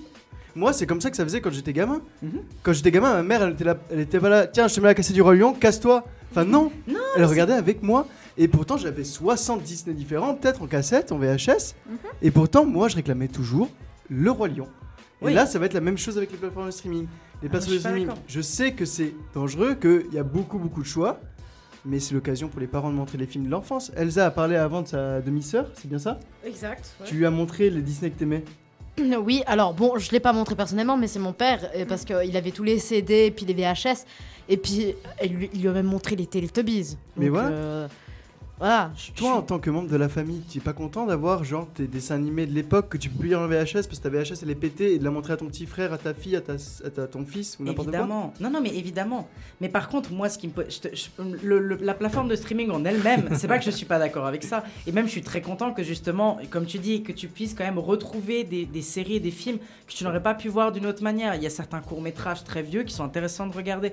Moi, le problème, c'est la manière dont on consomme le cinéma aujourd'hui qui pose problème et comment les plateformes de streaming n'aident pas à, consommer de manière intelligente des films. Parce que justement, les parents, tu vas passer d'un film à l'autre sans, bah, sans forcément vraiment prêter attention. Les parents vont switcher d'un film à l'autre, euh, regarder des trucs différents. Alors, tu vas me dire, et je peux utiliser le contre-argument, qu'il y a La Reine des Neiges, il a été vu dix mille fois par les mêmes gamins tout le temps. C'est pas ça que moi j'allais dire. Le parent qui fait ça, c'est un mauvais parent. Ouais, j'allais dire la même oui, chose. c'est un parent fatigué qui en a marre et on peut comprendre. Oui, un petit peu d'empathie, s'il vous plaît. Mais même quand t'es fatigué et que t'en as marre, t'as quand même le rôle Bah, de t'as pas parent. de gamin, puis c'est tout, ouais, hein. c'est ça aussi. Non, mais en, en- en vrai, moi. enfin, je dis ça maintenant. crois? Je, je dis ça maintenant. Je, je, je suis pas Mais encore non, papa, mais. Dès 4, 10, 20 ans, on va pas dire la même chose qu'il y aura des enfants. Mais quand je serai papa, j'espère bien que les films d'animation, je regarderai avec mes gamins, quoi. Bah ouais. Enfin, pour moi, c'est normal et je suis d'accord avec toi. Il y a un problème dans la consommation du cinéma, pas forcément des films, mais du cinéma, parce que, comme on l'avait dit dans l'épisode 1, le problème, c'est que les films sortent en simultané avec Ouais. les plateformes de streaming. Et Très du coup, là, tu problème. sais pas où le regarder. Le cinéma, c'est sûr que ça doit rester un événement qui est cool, qui est en famille. Mais c'est quand même un événement et c'est quelque chose de très sympa. Enfin, il n'y a, il y a pas d'autre sensation que d'aller, de meilleure sensation que d'aller voir un film avec ta famille au ciné. Moi, j'ai peur qu'il y aura que les films d'auteur un jour dans les cinémas. Et ce Ouais, sera vraiment fait- des cinémas qui vont être un peu isolés, tu vois. Ouais, ouais, je vois totalement Ouais, justement, ou sinon il y a des, ou même des trucs de la pop culture et tout, ou même des séries qui sont inspirées euh, euh, de films, etc. et tout des reboots, et que je- du coup les gamins, euh, ils- découvrent euh, genre le, le remake de, de la de la série euh, ou du film original sans forcément voir le film original avant. Du coup, ils découvrent ça. Et genre, par exemple, je vais prendre un exemple. Genre, là, c'est plutôt euh, manga et tout. Genre, Death Note. Depuis qu'il y a eu ce putain de film Death Note sur Netflix, les gens, ils ont même pas eu, genre, le courage d'aller voir, genre, l'anime. Genre, c'est. Ou de même lire. Genre, c'est incroyable. Genre, il y, a- il y a des gens qui ont aimé le film sans. euh, alors, qui, franchement, il est pourri. quand tu connais, quand tu connais T'es gentil le truc. pour pourri. Et Moi, voilà, c'est un euphémisme. Mais quand tu connais genre la série originale, t'es là, what the fuck? Et genre les, et, genre les, les, les, les, plus jeunes, ils adorent ça. Et je suis là, mais comment? Mais comment? Mais pourquoi? Voilà, c'est tout. Watari s'appelle Watari. Hmm? Watari, dans le film Death Note, il s'appelle Watari, c'est un pseudo. Oui, ça, ça voilà. C'est même pas le nom original. Mais, mais du coup, Genre- du coup euh, ouais, pour revenir sur ce que Tu, t'as tu vas prendre la dernière parole parce qu'on Oh, est déjà en train de bien divaguer sur le Ouais. sujet, mais je pense que c'est intéressant, moi, vague. C'est intéressant de, de- de reprendre ce sujet pour un prochain débat, mais je te laisse conclure, Florian. Mais comme tu l'as dit euh, avant, c'est cette génération de remake, mais tu l'as vécu. Hein. Tout le monde l'a vécu. Ah oui, oui, mais clairement. Typiquement, je vous donne un exemple très simple. Charlie et la chocolaterie, vous avez vu la version avec qui Avec Johnny Depp. Oui. Ceux qui a eu une Ouais. version avant. Oui, Et bien oui. sûr. Et Bon, elle est, elle est encore plus glauque. Ouais, elle est bien plus Elle glauque. fait tellement peur. J'ai vu quand j'étais gamin cette version, en horrible, hein. VHS. Et franchement, moi je trouve ça intéressant en fait. Ces remakes, moi ça me dérange pas. C'est des remakes qui sont bien faits, qui te permettent de connaître une œuvre qui est littéraire à ce moment-là. C'est une adaptation. Quand il est bien fait, évidemment. T'es en train de dire Death Note, celui qui est sur Netflix. Je te parle pas de ça, c'est pas pareil. Mais quand une adaptation est bien faite, euh, d'une œuvre littéraire ou n'importe quoi qui est bien faite, qui te permet justement Mhm. aux nouvelles générations de connaître l'histoire, ça c'est bien. Bah, quand l'auteur veut apporter quelque chose en plus. Oui, aussi. Eh bien, beaucoup. Et d'ailleurs, je vous, je vous ramène à- au podcast Pardon le cinéma sur les remakes. Il y a une petite pastille audio justement sur ça qui est très intéressant. Mais je veux pas revenir sur le sujet parce qu'on a déjà fait pas mal long sur ce film hein, quand même. On a pas mal divagué. Et donc, on va directement enchaîner avec un petit film que tu as vu, Théa. Euh, le film Wild Me. Vi egner os faktisk slet ikke til at, at leve sammen med nogen. Er du skæv? Jeg har sgu prøvet alt muligt. Jeg har prøvet løbeklub og en halv Ironman. Men jeg har ikke kunnet mærke noget. Her kan jeg mærke noget. Kommer gummistøvlene inn og leter etter deg.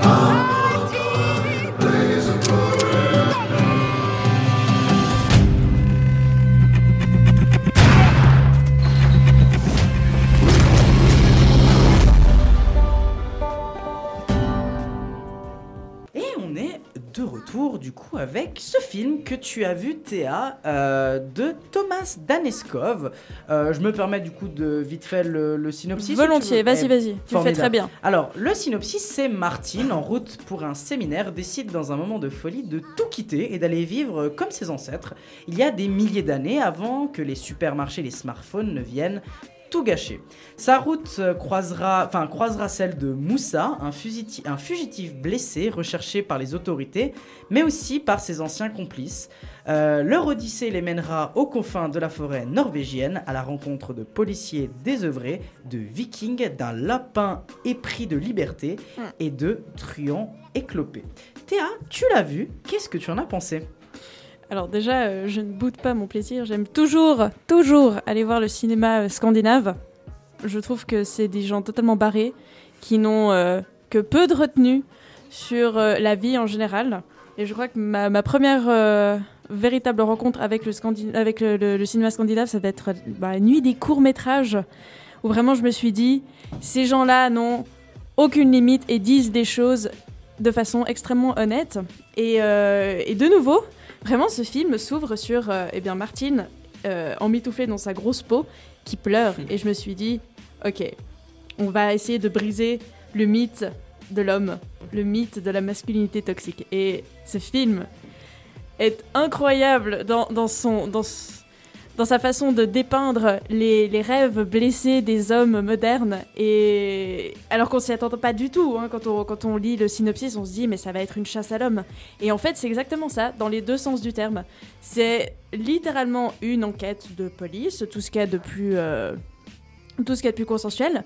Et à la fois euh, une quête plus personnelle des différents protagonistes qui se cherchent dans ce monde moderne qui finalement les a un peu tous aliénés d'une façon ou d'une autre et dans lequel bien, ils se reconnaissent plus et cherchent une échappatoire. Pour Martine, c'est euh, bah, jouer un peu au sauvage euh, dans, son dans sa forêt. Et c'est vraiment, en fait, le film n'est qu'une succession de, désamorçage. On part d'un plot de base de Martine euh, est un- une sorte d'homme de Cro-Magnon qui, euh, qui, qui a passé, je sais pas, des mois, des années dans sa forêt en, en ermite.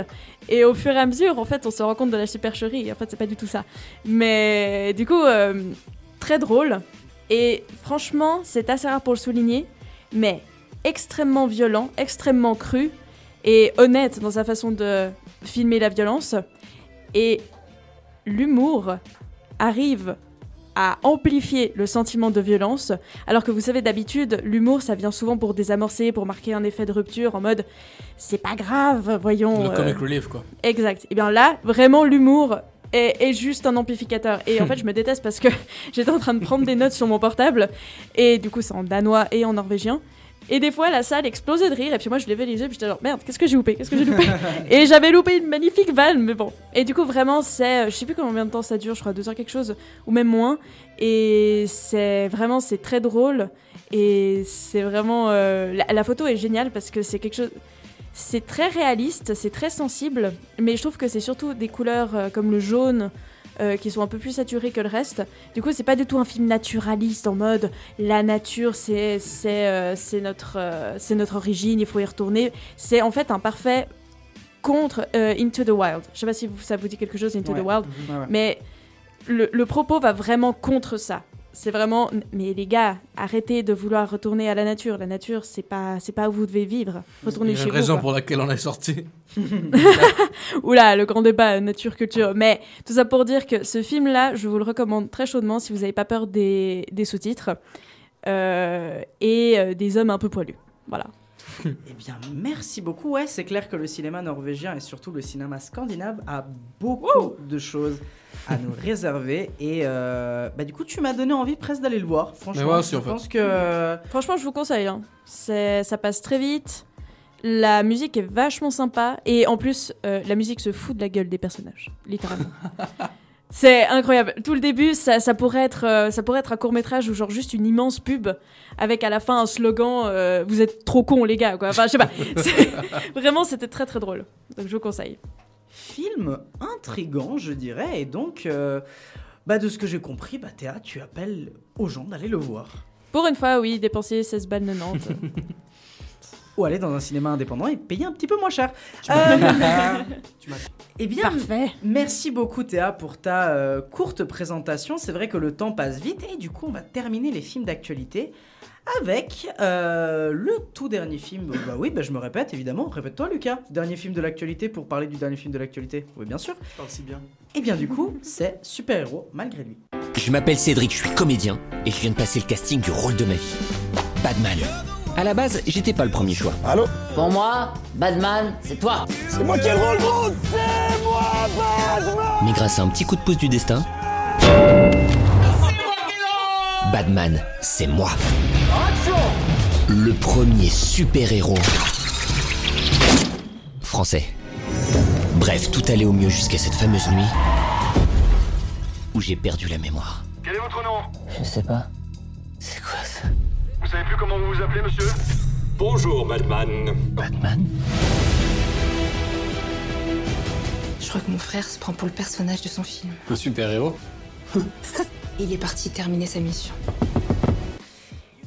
Bien, c'était euh, la bande-annonce du dernier film de la bande à Fifi. Alors, la bande à Fifi, pour, qui, euh, pour ceux qui ne le savent pas, euh, c'est tout simplement le groupe autour de Frédéric Lachaud, euh, qui est notamment le réalisateur. Philippe. Philippe. Ah, Philippe Mille excuses, je m'excuse. euh, quelle erreur, quelle erreur. Hmm, Philippe. Quelle erreur de ma part. Euh, mais qui a été le réalisateur de Babysitting 1 et 2, de Alibi.com et aussi assez récemment euh, du film Nicky Larson. Euh, pour faire un bref euh, synopsis du film, donc c'est un apprenti comédien en galère, Cédric, euh, qui décroche enfin son premier rôle dans un film de super-héros. Un soir, alors qu'il emprunte sa voiture de tournage, il est victime d'un accident qui lui fait perdre la mémoire. À son réveil, vêtu de son costume de justicier et au milieu des accessoires du film, il est persuadé d'être devenu le personnage du film avec une mission périlleuse à accomplir. Nous avons Flo Flo, Florian, Oui. qui a vu le film? Qu'est-ce que t'en as pensé? Bah franchement, euh, ce film, j'ai pas honte de le dire, je l'ai beaucoup aimé. Voilà, c'est un film qui est, enfin c'est une comédie française, mais c'est ce genre de comédie, vraiment c'est un plaisir coupable. Tu le regardes, c'est un film que tu regardes entre potes un petit peu, tu vois, tu te dis putain je vais, je vais le voir et tout ça, tu t'attends à rien, tu te dis ça va être nul à chier et tout ça. Mais t'as Philippe Lachaud, pour moi Philippe Lachaud est incroyable. Le film est drôle, il y a du comique de situation tout le temps. C'est une lettre d'amour au film de super-héros. Si t'as vu les Avengers, t'as vu euh, plus ou moins un peu les films Iron Man, tout ça, t'as des références de partout, jusque dans l'affiche, même sur des trucs un peu plus subtils ou des trucs du genre. Enfin, typiquement, à un moment, t'as une voiture, c'est une, Logan. Bah, t'as quoi? T'as un mec qui, re- sort la voiture, c'est genre Wolverine, mais genre papa de famille un petit peu et tout. C'est- beaucoup trop drôle. Ce film, c'est vraiment une lettre d'amour aux super-héros. Je sais que Philippe Lachaud est un, est un très grand fan de films super-héros. Ce film, c'est un grand délire pour lui. C'est vraiment un rêve de gosse où il pouvait enfin se mettre dans la peau d'un super-héros. Et franchement, non, il est, il est vraiment, vraiment cool. Je vous conseille de le regarder en, en famille. C'est un film que tu regardes le samedi soir avec ta famille ou, ou je sais pas, t'es en soirée avec des potes, t'as bu un peu des bières, tu le regardes et tu passes un super bon moment. Du coup, voilà, c'est un peu mon, mon péché mignon. Et en plus, il y a Tarek Boudali. Et je Mm. sais pas pourquoi je le trouve incroyablement drôle, ce type. Ouais, il est incroyable. incroyable, surtout avec Philippe Lachaud dans tous les films, dans Nicky Larson aussi, que je conseille vivement. Ils sont incroyables les deux ensemble. Et Babysitting. Et Babysitting aussi. Babysitting 1, c'était Ouais, ouais, la ouais. découverte. Après, moi moi j'avoue, je suis pas très fan de la bande à Fifi. Mais ouais, mais ça, Moi non plus, mais je, je pense que c'est typ- ouais, je, je pense que typiquement euh, ouais, je pense que typiquement c'est le genre de film que si t'as aimé Babysitting 1, 2, Alibi, Nicky Larson, tu vas aimer. Ouais. Euh, si tu n'aimes pas ce genre de comédie, Mhm. à mon avis, ça va être compliqué. Mais c'est comme tu dis, ça peut être un, un plaisir coupable. Moi, j'ai regardé un peu des débats autour parce que ça m'intéresse toujours de voir quand les dernières grosses comédies françaises euh, sortent, de regarder un peu quels sont les retours. Et bah, cette comédie-là a un peu le retour un peu classique de euh, oh, c'est un une comédie complètement beauf, mais une minorité. Ou en tout cas, une minorité euh, par rapport aux personnes qui réagissent euh, sur le net disent Bah non, en fait, moi je le défends parce que bah, j'ai passé pas un mauvais moment et je m'éclate bien. En fait, ce que je trouve différent avec ce film de, de ce film comique français là, c'est que pour une fois, je sais que c'est important comme sujet et tout ça, mais ça ne parle pas de différences euh, entre guillemets euh, ou n'importe quoi. Ça parle pas de ah euh, j'ai une famille d'arabes et euh, ma, mon papa français il aime pas euh, mon mari arabe et du coup c'est pas bien. Ces films là. On est tellement biaisé à part ça à cause de ce film de merde. Ouais, mais non, franchement, c'est mais Il a marqué films- le paysage de la Ouais, comédie vraiment, française. ouais. hein, c'est- qu'est-ce je qu'on qu'on même pas quel film c'est. Qu'est-ce qu'on a fait en bon a Dieu Qu'est-ce qu'on a fait en bon Dieu 1, qui a 2, 3, 4, 5, 6, 7, l'Empire contre-attaque. Ouais, et puis qui a inspiré à peu près 857 000 films français où maintenant c'est que ça en fait. Qui est la vibe de vas-y, je peux faire du racisme, mais si c'est une minorité qui le fait, ça Ouais, passe. genre je peux faire des blagues sur les Chinois, mais si c'est un Chinois qui l'a dit, c'est pas grave. exactement. Et, ça, c'est un truc qui commence à m'énerver. Et pour une fois, celui-là, comme, enfin, faites tous les films de Philippe Lachaud, j'en ai pas vu un qui parlait de ça. Enfin, il y en a forcément, mais je veux dire, c'est très secondaire. Mm. Et c'est toujours sur les thèmes qui sont un petit peu genre, le gars il se fait plaisir en fait. Mhm. Il se dit pas, euh, je vais rester cantonné à ce genre de film-là. Je veux faire un film de super-héros, ok, je fais une satire des films de super-héros ou je fais une parodie des films de super-héros parce que c'est une vraie parodie de films de super-héros Ok, ouais. et que tu vois pas euh, très souvent en fait. Il y a plein de références quand t'es fan de, de super-héros, bah, tu, tu ris quoi, t'es obligé. Bah après aussi, si j'ai bien compris, c'est une, satire de super-héros, mais enfin parodie pardon, mais ça ne prend pas des éléments copier-coller parce que ça c'est aussi un problème. Je pense qu'on avait on allait discuter un jour aussi de ça. C'est les parodies des fois et, et pêchent de copier-coller des fois. Les... J'étais en train de regarder l'autre jour, c'était euh, Hangover Games. C'est du copier-coller très souvent. mais c'est tellement trop. c'est On en parlera après. mais c'est du On en parlera après des parodies. hein. On en parlera après. Mais non, ce film, c'est pas ce genre de, c'est pas ce genre de film là, non. Là, c'est vraiment, c'est c'est plus entre guillemets subtil alors que ça l'est pas, tu vois. Mais typiquement, à un moment, il y en a un euh, dans le film, il prend un couvercle de poubelle. Et euh, il a un autre truc dans la main, et puis tu vois qu'il prend, enfin je sais pas, la pose d'Iron Man, de, d'Iron Man, de Captain, Captain America. America. T'es là, ok, c'est Captain America, ok, il y a une meuf, il y a du truc vert sur elle, c'est Hulk, ok, il y a le mec, il a, il a un truc, c'est Batman ou je sais pas quoi, et puis du coup ça te fait rire. Moi j'aime beaucoup ce film, hein. je, je sais pas, je peux que le conseiller quoi. Eh bien, merci beaucoup Florian. Bah ouais, euh, écoute, euh, si tu le conseilles, eh bien que les gens aillent le voir et que vous fassiez votre propre avis. C'est vrai qu'il y a beaucoup de débats autour de ce film, mais ce qui est toujours très important dans le cinéma, c'est de voir avant de critiquer. Donc voilà, euh, c'est tout ça pour nos films d'actualité. On a quand même passé pas mal de temps parce qu'il y avait quand même des films importants à discuter et ça va nous permettre quand même euh, de vous parler du coup de nos petites recommandations euh, consacrées sur la thématique des nanars. On va faire une petite pause musicale puis après ça sera directement Théa qui va vous reprendre et va vous faire une légère, enfin une petite présentation sur les nanars et on envoie directement euh, un morceau, un morceau qui se trouve sur le tout dernier album de Stromae ou Stromae comme on dit en Belgique, Belgique de la Belge. Euh, Fils de joie, un morceau très très bon et, euh, et franchement par rapport aux deux morceaux qui ont été très très médiatisés à savoir l'enfer et euh, santé ce morceau là doit absolument être écouté on se retrouve dans quelques minutes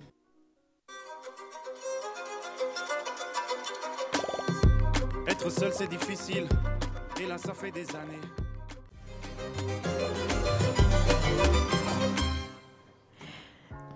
Et nous voilà de retour sur les ondes.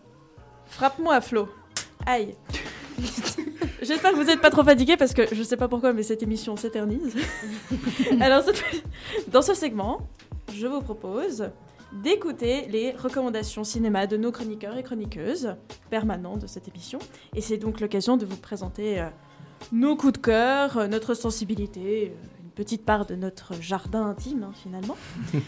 Et euh, la thématique de cette semaine, en fait, euh, bah, je cherchais un film à présenter et je suis tombée sur euh, une merveille du 7e art et elle m'a inspiré le thème de cette chronique, donc les nanars.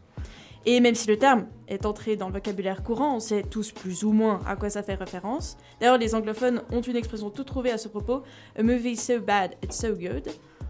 Eh bien, je me propose tout de même, sans me la- lancer dans une explication historico-linguistique, en gros, qu'est-ce qu'un nanar? Et je vais me défiler et je vous renvoie à l'excellent site Nanarland qui s'est fait spécialiste de la question pour définir et répertorier tous les genres de nanars et surtout débunker les faux nanars. Et c'est une véritable encyclopédie sur la question à consulter de toute urgence. En cours, ça passe crème. Et euh, ils nous font tout un historique des différentes catégories en offrant un panel de thématiques incroyables de tous les attributs essentiels au bon nanar. Mais moi, je préférerais décrire les nanars à travers une caractéristique qui me semble assez fondamentale, c'est l'intention. Parce qu'on a tous souvenir d'un très mauvais film, mal filmé, mal interprété, mal écrit. On en parlait avant avec euh, Qu'est-ce qu'on a fait au bon Dieu Bah ça, c'est un navet. Pour que ce soit véritablement un nanar, à mon sens, il faut une intention, celle d'être persuadé de faire le meilleur film de tous les temps. Et dans ce domaine, l'un des maîtres de l'art est le regretté Ed Wood. Parce qu'il était définitivement touché par le mauvais sort et par sa maîtrise catastrophique des éléments, il a placé l'entièreté de sa dévotion et de sa persévérance dans son travail. Et à ce titre, je vous conseille l'excellent film éponyme de Tim Burton, qui retrace l'ascension en faux plat montant de ce réalisateur atypique. Aussi, un nanar n'est pas conscient d'en être un. Pour cause, on ne rit pas avec, mais du film. Et donc le but de cette thématique, c'est non seulement de vous recommander des films pour d'éventuels jeux à boire avec modération, mais aussi de distinguer les vrais des faux nanars. Et je propose comme première recommandation le Velocipastor, réalisé par Brendan Steer. Bel nom déjà, tu vois, c'est mal parti. T'as envie de le voir. Ah mais je l'ai vu avec Lucas et croyez-moi, c'est pépite. Alors, C'est vraiment une blague que je peux faire bourrer si je ne Mais attends, c'est à peu près ça. Alors, je vous dis juste vite fait le synopsis.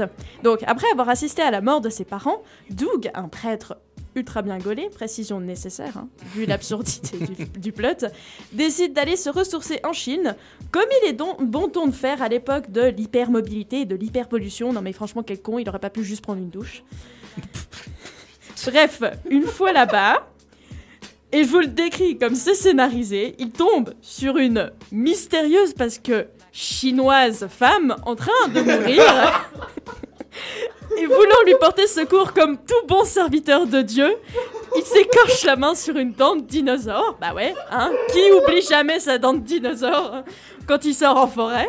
Et à partir de là, pour la faire courte, il va combattre le crime aidé d'une pute en études de médecine.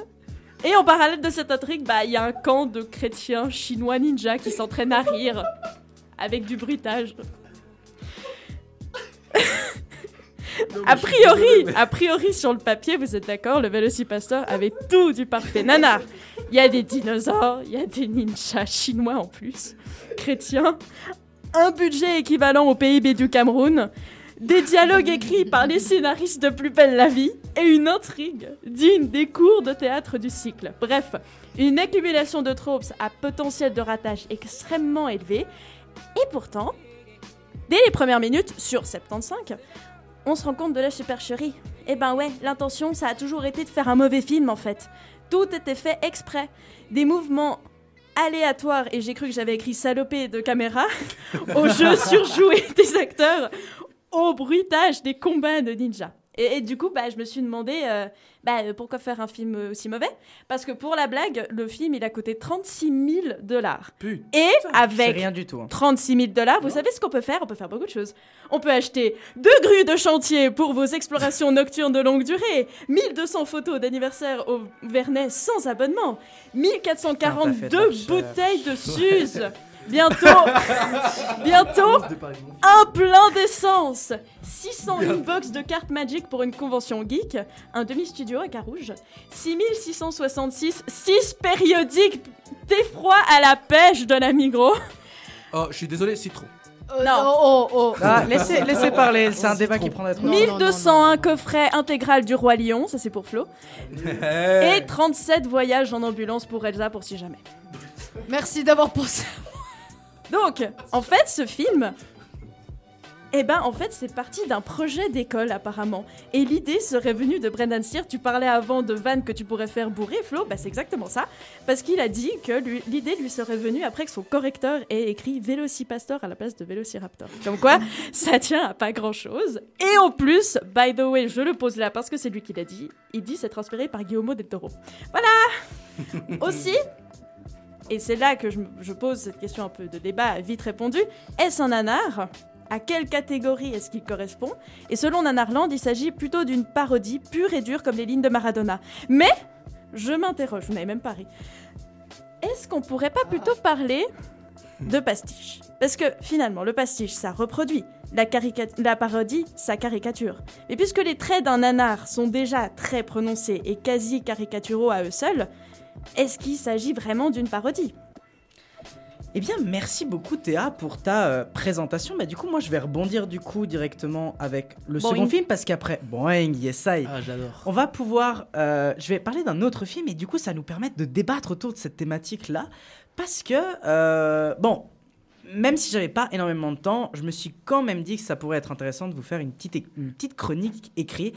Parce que, ouais, préparer le bananaton, suivre mes cours, être activiste, lancer une initiative populaire, s'occuper d'aller boire des coups avec les potes, ça prend beaucoup, mais beaucoup, beaucoup de temps. Toutefois, je voulais quand même un minimum écrire quelque chose de pas trop mal ficelé quand même, parce que je pense que le style de film nanar est une catégorie de films très intéressante et pas forcément si connue du grand public comme t'as pu le dire Théa. Ou plutôt je pense que les gens ne savent pas véritablement c'est quoi la différence entre un nanar et ce qui n'est pas un nanar. Parce qu'on entend régulièrement des gens dire Ah ouais, euh, ce film c'était tellement de la merde, euh, c'est trop un nanar. Bah en fait, euh, c'est pas aussi simple que ça. Et je vais essayer de vous expliquer en prenant un exemple d'un film qui s'appelle Rampage, ou plutôt, euh, c'est pas tout à fait ça son nom. En fait, son nom original c'est Korkusus. Pourquoi? Parce que c'est un film turc et c'est l'adaptation de Rambo turc. Et le réalisateur, et là je suis désolé parce que je sais pas comment on prononce ces lettres, hein, mais il s'appelle, le réalisateur s'appelle Setin Inats. Je, je vais tenter un truc, bougez pas, attention. Attention, on tente quelque chose. Voilà. vous, vous savez maintenant comment prononcer le nom Ils sont du tous réalisateur. bourrés en Turquie. Voilà. prononcer. Et c'est là où du coup je vais aller un peu plus en, en roue libre parce que du coup je vais un peu vous présenter le film. Euh, donc le film est une adaptation de Rambo mais a tellement de liberté. Je veux dire, il y a des zombies. Voilà, pendant 10 minutes du premier, au début du film, il y a des zombies. Voilà, c'est très clair. Alors, vous avez peut-être vu le premier Rambo, qui est du coup adapté clairement du premier Rambo. Euh, mais en plus de ça, donc l'histoire ressemble évidemment euh, au, premier Rambo, mais en plus de ça, vous rajoutez des trafics de drogue avec un cartel, des frères que tu croyais qu'il était mort, bah en fait non, des relations amoureuses qui sortent de nulle part, et encore une fois, ces putains de zombies qui apparaissent pendant 10 minutes au début du film et après ils disparaissent, on n'en parle même plus, on Et sait une pas d'où ils viennent. obsession pour la culotte de l'actrice aussi. hein. On y reviendra. Euh, bon, alors évidemment, Caliente. évidemment, l'histoire est complètement incompréhensive et, tu, incompréhensive et tu ne sais pas du tout d'où ça vient. Le son du film est à mourir de rire parce que ce, qui ce que beaucoup de gens oublient, c'est que justement, quand on fait un film, il y a des sons, mais les sons, ils sont différents. Il y a des milliers de sons différents dans un film. Ben non, non, c'est facile. Quand tu as une moto, tu prends le même son et tu l'utilises en boucle. Voilà. Donc le rrr, eh ben utilisez rrr, rrr, continuellement pour une moto. Voiture, c'est pareil. S'il y a un bruit de, de, bagnole, on va utiliser toujours le même bruit de bagnole. Je peux vous dire que ça casse les oreilles à la longue. hein. Euh, les, bruits les bruits de son sont complètement mis en boucle. Les acteurs, ils sont en roue libre, mais le plus mais je sais, une pirouette, enfin une, euh, ouais, une éolienne serait plus, euh, serait même moins en roue libre, je pense, potentiellement. Euh, ça, les gueules des personnages sont légendaires. La moustache, hein, la moustache, elle est magnifique. Il y a des moustaches remplies de partout. Les acteurs sont, à mon avis, même la, moitié, même la plupart, sont pas professionnels. Les chorégraphies. T'as l'impression que les gens ils se jettent par terre quand ils se battent. Les explosions, il y en a partout, même quand il y en a pas besoin. Euh, les effets spéciaux sont tellement drôles. Par exemple, pour un mouvement de couteau, donc quand on jette un couteau, voilà, on... il y a une En certaine cuisine, animation. quoi, finalement. Exactement. Bah non, là c'est très simple. Il suffit juste de filmer le couteau de très proche et bouger ton couteau et faire. voilà, Les et ça marche. étudiants. Voilà, ça marche. C'est aussi simple que ça. Ou sinon, Oh, ça le, le bazooka hein. qui fait, la grenade de bazooka qui fait ploup. Évidemment. Ouais, évidemment. C'est pas dans ce film, mais, mais on n'y est pas loin. Donc évidemment, la réalisation, je vous dis pas à quel point elle est aux fraises. Enfin bref, tout le film est complètement cassé du début à la fin. Il y a strictement rien qui va. Rien, rien, rien qui va. En plus, le film ne vous laisse même pas respirer parce qu'en soi, il y a toujours des choses qui se passent. Donc vous êtes même pas capable de revenir à quelques secondes en arrière, de dire attendez, qu'est-ce que je viens de voir? Parce qu'il va se passer quelque chose de nouveau, votre cerveau va devoir analyser. Donc on comprend bien que ce film-là est complètement à l'ouest. Mais du coup, c'est quoi qui le différencie avec le Vélocipastor Parce que ouais, comme tu disais Théa, moi j'ai quand même envie déjà de commencer à répondre à ta question. Vélocipastor n'est pas un nanar. Par contre, Rampage, ou ce Rampage-là, est un nanar. Pourquoi? Parce que, comme tu le disais, dans Vélocipastor, on a une réalisation, mais qui est sciemment voulue. Et comme tu le disais très bien, dès les dix premières secondes, on le comprend avec la vanne des FX. Oh, c'était Donc, la meilleure ceux qui, vanne. Ceux qui le voudront, ceux qui le verront, vous verrez très vite Incroyable. que dès le début, on comprend que la personne qui est derrière la caméra savait très bien ce qu'il faisait. Et qu'en fait, il y a une différence entre connaître les codes et faire exprès de faire n'importe quoi avec, et connaître des codes et essayer de les mettre en place de manière juste, mais complètement se viander. Et c'est justement ce que fait le film, l'adaptation Rambo turc. Tout est parti d'une volonté très bonne, qui est celle de vraiment vouloir reprendre les films d'action américains, notamment, et comme tu disais, avec les questions de la sexualité, où justement, dans les films américains euh, d'action, etc., on va vouloir essayer de mettre en place une forme de, de sexualisation. Mais là, le film ultra sexualise, mais, mais, mais, mais mal, ça devient drôle. Je veux dire, il y a le cul d'une meuf qui est filmé en gros plan, Bah, peut-être à chaque fois qu'elle apparaît. Bah ça fait surtout très gros pervers euh, qui prend des photos au-dessus des jupes. Exactement. Enfin, Et en fait, je pourrais le Ouais, lier à un je pourrais le lier à un autre film qui d'ailleurs fait à peu près la même chose et qui n'est pas un nanar, c'est Sharknado. Ouais, Sharknado qui est beaucoup dit comme un film nanar très important. Non, ce n'est pas un nanar. Ce sont des films qui connaissent les codes et qui font exprès de mal les faire. Et c'est ça où tu disais avant, c'est vraiment l'envie, la conviction qui est derrière et l'intention de vouloir faire sciemment un mauvais film ou de vouloir faire un bon film mais qu'on se viande. Et justement, ce film turc veut faire un bon film, mais en aucun cas il y arrive. Et c'est là où ça devient drôle. Par contre, moi, tous ces trucs-là de Sharknado et de Vélocipastor, mais aussi Mors-moi sans hésitation et plein d'autres, ben, comme je le disais déjà un peu avant, ben, c'est des parodies. C'est pas des nanars, c'est plutôt des parodies. On en débattra juste après. Et en fait, moi, ce qui me gêne un peu avec ces parodies, c'est qu'on peut avoir peut-être un plaisir devant. Vous, vous êtes libre de vos plaisirs. Par contre, euh, moi j'ai un problème Merci. avec. Moi j'ai un problème avec ces parodies. C'est qu'en fait, elles sont juste faites à des buts lucratifs, quoi. C'est-à-dire, c'est facile de prendre un film, d'utiliser pas beaucoup de budget et de juste prendre des codes et faire exprès de faire n'importe quoi et de faire plein de, suites à- plein de films à la longue. Sharknado, par exemple, il y en a 6. Quel est l'intérêt de faire 6 Sharknado quand tu te répètes constamment dans tes mêmes codes? C'est comme les Il n'y a, il a- il n'y a aucun intérêt, il n'y a aucun intérêt à part la réussite pécuniaire derrière. Et en fait, c'est ça moi, mon problème, c'est que on peut pas dire que ces films sont des nanars parce que les nanars, ça n'a pas cette volonté-là. Les nanars ont plutôt une volonté, même si peut-être certains nanars à la fin arrivent à être positifs dans leur budget, alors qu'en réalité ils étaient même pas censés y arriver. Mais qu'ils y arrivent parce que justement ça devient des nanars, vu qu'il y a une véritable non-volonté de faire un nanar, mais une volonté de faire un bon film. Et en fait, les nanars, c'est le fruit d'un effort incroyable pour faire un bon film qui se viande lamentablement. Et c'est là où en fait on peut dire que c'est un nanar parce que le spectateur s'attache émotionnellement au fait qu'il y a un réalisateur derrière qui a mis beaucoup de son âme derrière son film, qui a vraiment voulu faire quelque chose de bien et tu vois qu'il échoue tout lamentablement. Et, et c'est ça qui est assez drôle. Mais J'ai compris, vrai. il échoue. Il, est, bah, il rate tout ce qui est. Et je vous donne un autre exemple. Je vous donne un autre exemple qui n'est pas vraiment cité comme nanar, mais moi que je considère que c'est un gros nanar, c'est Lucie de Luc Besson.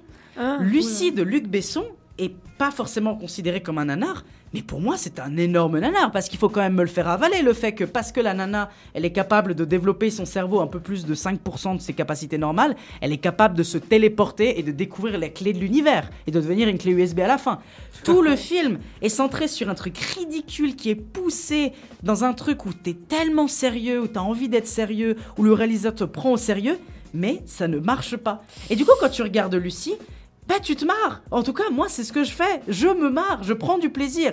Et je vais essayer de terminer assez vite ma chronique parce que je vois que beaucoup de gens ont envie de parler. Euh, mais donc voilà, c'est Sharknado, Velocipastor, et notamment Velocipastor, selon moi, ce sont des parodies. Parce que quand on regarde Velocipastor, en fait, on, Castor, Velocipastor, Velocipastor, en fait, on va reprendre des codes, notamment de l'horreur, de l'action, mais aussi beaucoup du super-héros. Et ça, on peut le citer notamment dans une des scènes d'une voiture où c'est quasiment plan par plan la reprise de la scène des Spider-Man de Sam Raimi avec l'oncle Benz qui dit Un grand pouvoir mérite de grandes responsabilités. Et en fait, c'est ça, moi, que je trouve assez important. Et je pense qu'il faut vraiment marquer une différence entre un nanar et une parodie. Et c'est pas du tout la même démarche. Enfin bref, pour conclure, j'aimerais quand même rendre hommage à ces nanars, ou en tout cas à ces films, car en réalité, ces films ont quelque chose à respecter. Quand on regarde l'adaptation turque de Rambo, ok, c'est mal foutu, ok, tu te marres, mais franchement, il y a un truc touchant derrière. Un vrai truc en mode, le gars s'est dit, je vais tester quelque chose. À savoir de l'envie de tester des trucs, moi j'ai envie de la mettre en avant. Ces films sont vraiment des œuvres d'auteurs, ce sont des créations de personnes qui ont tenté quelque chose et qui, qui se sont malheureusement lamentablement foirées. Toutefois, on ne doit pas freiner le fait que ces personnes ont essayé. Ils ont donné de leur personne et ils ont donné ce que Yel avait dans les tripes pour tenter de faire un grand film. Ça n'a peut-être pas réussi, mais ça ne veut pas dire que ça ne marque pas les gens. N'oubliez pas qu'il y a des films qui ont une horde de fans, genre fans, par exemple Goblin ou le très connu The Room, qui a, qui a réussi à toucher une- d'une certaine manière beaucoup, beaucoup, beaucoup de cinéphiles. Et c'est un film, par exemple, que moi j'adore, The Room. Car le pire dans le cinéma, c'est pas que ton film il soit mauvais, mais c'est que ton film il laisse indifférent. Et les nanars vont pas te laisser indifférent. C'est pour ça que je trouve, évidemment, euh, tout varie selon certains nanars, mais c'est pour ça que je trouve que les nanars, moi je les trouve admirables. C'est pour ça que j'ai quand même envie de conclure cette petite chronique en rendant hommage à ces nanars et en rendant hommage aux personnes qui tentent de faire du cinéma et n'y arrivent peut-être pas forcément, mais qui en tout cas bah, se donnent la peine de créer quelque chose. Ces gens, ils sont passionnés et ils veulent créer. Et n'oubliez jamais que derrière chaque nanar, se cache probablement un petit passionné qui a encore beaucoup à apprendre, mais qui rêve un jour peut-être d'atteindre son rêve, d'atteindre les étoiles, et de faire peut-être un grand film qu'il aura eu du plaisir à faire et qui peut-être marquera d'autres personnes. Voilà, c'était un peu mon retour euh, sur euh, ce, ce film turc. Je pense qu'il y a pas mal de choses à dire, je pense qu'on aura un bon gros débat. Théa, tu voulais prendre la parole Alors, moi, je vais juste défendre mon film. Mais bien sûr. Le, le regrettable euh, Velocipastor. À mon avis. Alors, je comprends ce que t'as comme, euh, comme critique à adresser à J'ai pas chaque... dit que j'ai pas aimé le film. hein, Non, non, mais j'ai pas dit. Eh, laisse-moi parler. C'est pas que. c'est pas. Je comprends tout à fait ta critique envers Sharknado qui évidemment euh, est juste là pour un succès commercial et puis a fini par perdre un peu de sa raison d'être au, au fur et à mesure. Mais pour moi, Velocipastor, et je l'ai dit, c'est un projet de- de- de- d'école. Le gars, il s'est juste tapé des barres et c'est pour ça que moi, je pense que c'est un pastiche et pas une parodie. Parce qu'à mon avis, en empruntant tous ces codes et en les restituant, parce que ce qui est assez caractéristique des, des nanars aussi, et puis c'est ce que, c'est ce que montre très bien Nanarland, c'est euh, toutes les thématiques qui sont abordées, comme bah justement l'utilisation à outrance de dinosaures, de zombies, de ninjas, de mecs poilus à moustache, euh, etc., etc. Et là, je pense que c'est plus un pastiche. Parce qu'à mon avis, il fait ça avec euh, toutes les meilleures intentions du monde. Alors, pas celle de faire un bon film qui est raté, parce que du, coup, c'est juste un film qui est horrible. Mais il est même pas si horrible que ça en vrai. Moi, je le trouvais non, assez il est- drôle. Il est très intéressant en termes. de- Il y a une Il est- réalisation qui est pas si mauvaise de Bah fois, oui, mais hein. justement, parce qu'il est conscient de ses codes, il les connaît et il les détourne. Et pour moi, bah ça, c'est plutôt du pastiche. Mais, euh, mais du coup, ouais, je, je suis pas tout à fait d'accord euh, sur le. Puis en plus, il y a aucun but lucratif derrière. Je veux dire, son truc, il est disponible en stream euh, facilement sur internet. C'est le premier lien que je- sur lequel je suis tombée, quoi. Je vais te laisser parler, Florian, parce qu'après j'aurai des choses à répondre sur cette question du pastiche et de la parodie. Moi, en fait, c'est surtout pour parler d'un autre film. Enfin, là, on a pas, pas mal parlé de films à petit budget en soi, mais il faut pas oublier que des nanars peuvent être à gros budget aussi. Un film qui, justement, euh, pas forcément considéré comme un nanar, dont je voulais parler, je sais pas si je peux. Est-ce que tu me permets juste de redire un truc par Ah rapport ouais. à, l'élément théâtre, puis après on va enchaîner sur ton film directement. Euh, moi, c'est juste la différence. Alors, déjà, je, je me dédonne d'un truc. Je dis pas que toutes les parodies sont mauvaises parce qu'elles sont à but lucratif. Je ne dis pas ça. Ah non, je disais pas ça, je disais surtout. euh, Par exemple, moi, Velocipastor, je trouvais que c'était un film plutôt moyen. Pas dans le sens. euh, Ah ouais. Voilà, pour moi, c'est un film plutôt moyen. Mais pas dans le sens. Oui, il est nul, mais en termes de plaisir en lui-même, moi, j'ai eu un plaisir plutôt moyen. Mi, mi, Moi, je l'ai mis en mi-raisin. 1.5 hein, au bout d'un moment. Voilà, bah, mi-figue, mi-raisin. Par contre, là où je, je suis peut-être pas tout à fait en désa- enfin, un peu en désaccord avec toi, c'est que pour moi, la différence entre un parodie et un pastiche, c'est que le pastiche va reprendre des codes et va les, va les rebalancer. Ok? La parodie va reprendre des codes et complètement faire l'inverse, ou justement va tourner en dérision des codes. Quand par exemple tu regardes le pastiche de hum, Azanavicius, Oui, je- Azanavicius, il est pas en train de détourner des codes, il est en train de les remettre bout par bout, justement. Bah, mais il Velocipastor les détourne pas. Ouais, mais Velocipastor, pour moi, est pas en train de réutiliser des codes. Il est en train de, par exemple, encore une fois, la scène du début avec euh, FX, c'est justement, on détourne ce truc-là en mode. En fait, on n'a pas eu le budget ou on a eu la flemme. Je sais plus ce qu'ils indiquent. Je crois qu'ils mettent budget ou je sais plus. Je crois que c'est le budget le problème. Ils disent ouais, on n'avait pas de budget, donc euh, voilà, au lieu de vous mettre des flammes, on met juste la phrase FX.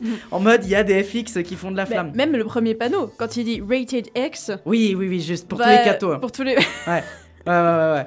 Non mais c'est ça. Et, et je pense que c'est là où pour moi je marque une différence. Je marque Ouais, une différence dans le pastiche de remettre Mhm. des codes et de les mettre en fait bout à bout, et de l'autre qui est on va complètement détourner ces codes pour en faire un truc complètement inverse euh, qui est euh, qui est du coup pour moi la parodie.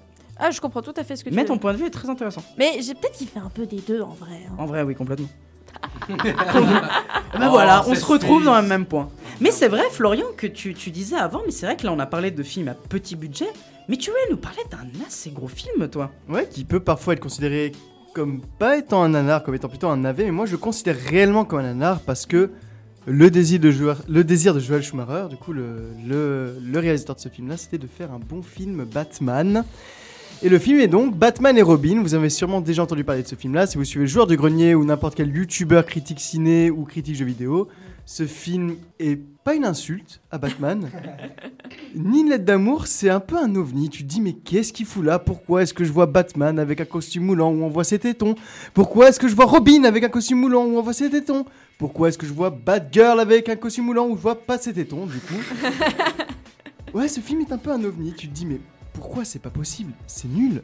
C'est quoi le synopsis? Mais moi, je peux pas vous l'expliquer. Le synopsis, c'est. Freeze. euh, euh, Freezer, j'allais dire non. Mister Freeze, il est pas content parce que sa femme elle est malade. Et au Brésil, en même temps, il y a Poison Ivy qui est devenue méchante. Et il y a Bane aussi qui est devenu méchant. Et en fait, Poison Ivy, elle est devenue amie avec Bane. Il retourne à Gotham pour euh, parler à Monsieur Wayne pour dire Vous voulez faire d'écologie? Monsieur Wayne dit non. Poison Ivy est pas contente. Et du coup, ça part en sucette. Et on apprend que, que, que notre ami Alfred est malade, la même maladie que la maladie de la femme de. Non, sérieux? Oui. Oh, putain, je m'en souviens plus. Ah ouais, ouais, non, mais je te jure, hein, moi, moi j'ai dû euh, relire le synopsis sur Wikipédia. Mais euh, il est malade de la même maladie que la femme de Mr. Freeze. Mr. Freeze, c'était ça son nom? Ouais, ouais, ouais. Schwarzy, Schwarzy, de Schwarzenegger, ouais. Qui se paye toutes les blagues de merde. euh, Ouais, mais alors là, sur je, les vais, je vais vous faire des petites euh, délications de blagues aussi Oh, de ce yes, film-là.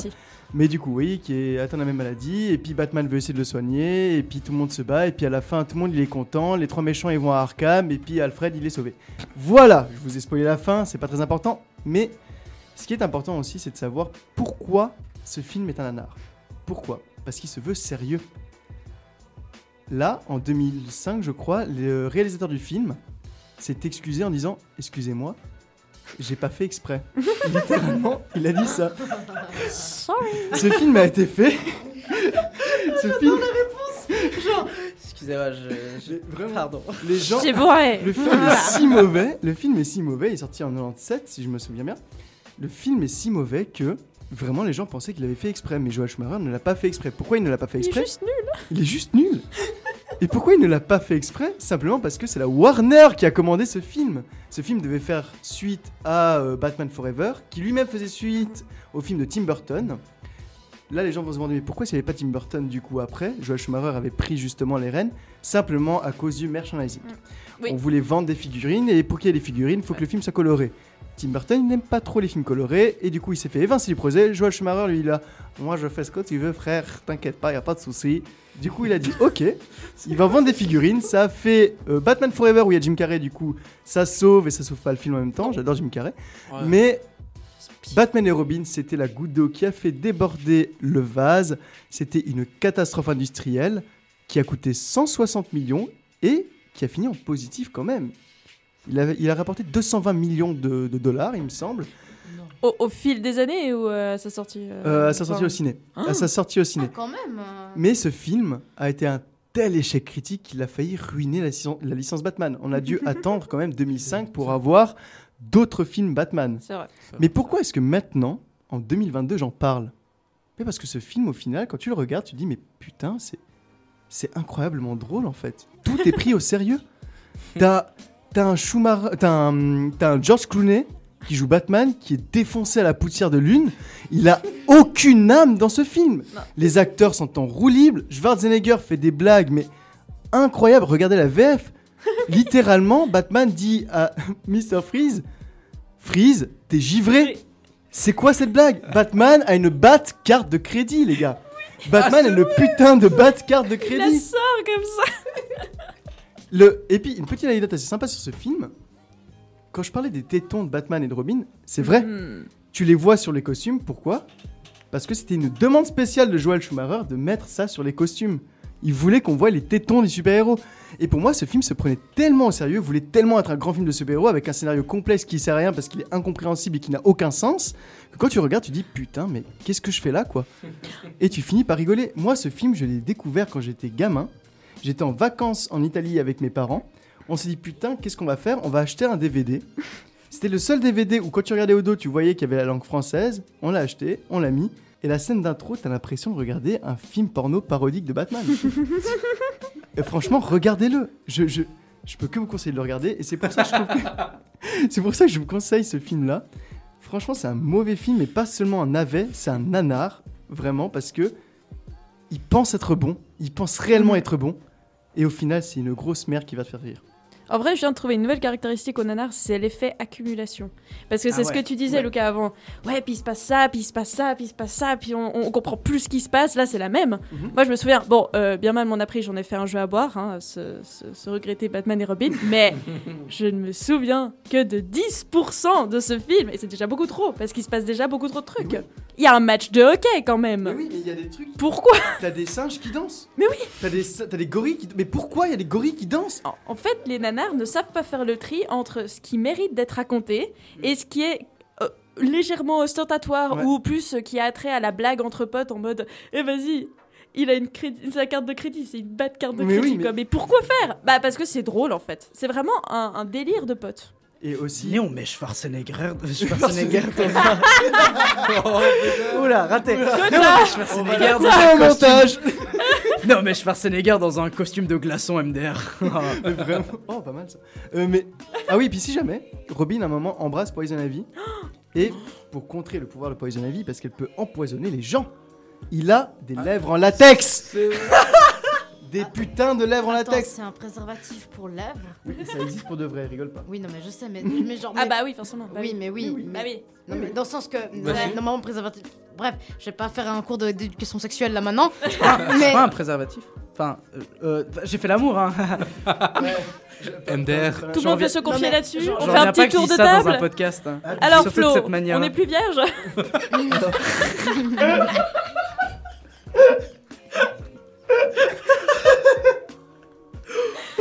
Apparemment, les gens en doutent. Alors, j'ai perdu Et ma on fera un sondage mais- sur Instagram. euh, pour- Est-ce que quelqu'un peut la retrouver, s'il vous plaît? Parce que je l'ai perdue et je sais pas où elle est passée, ma, ma virginité là.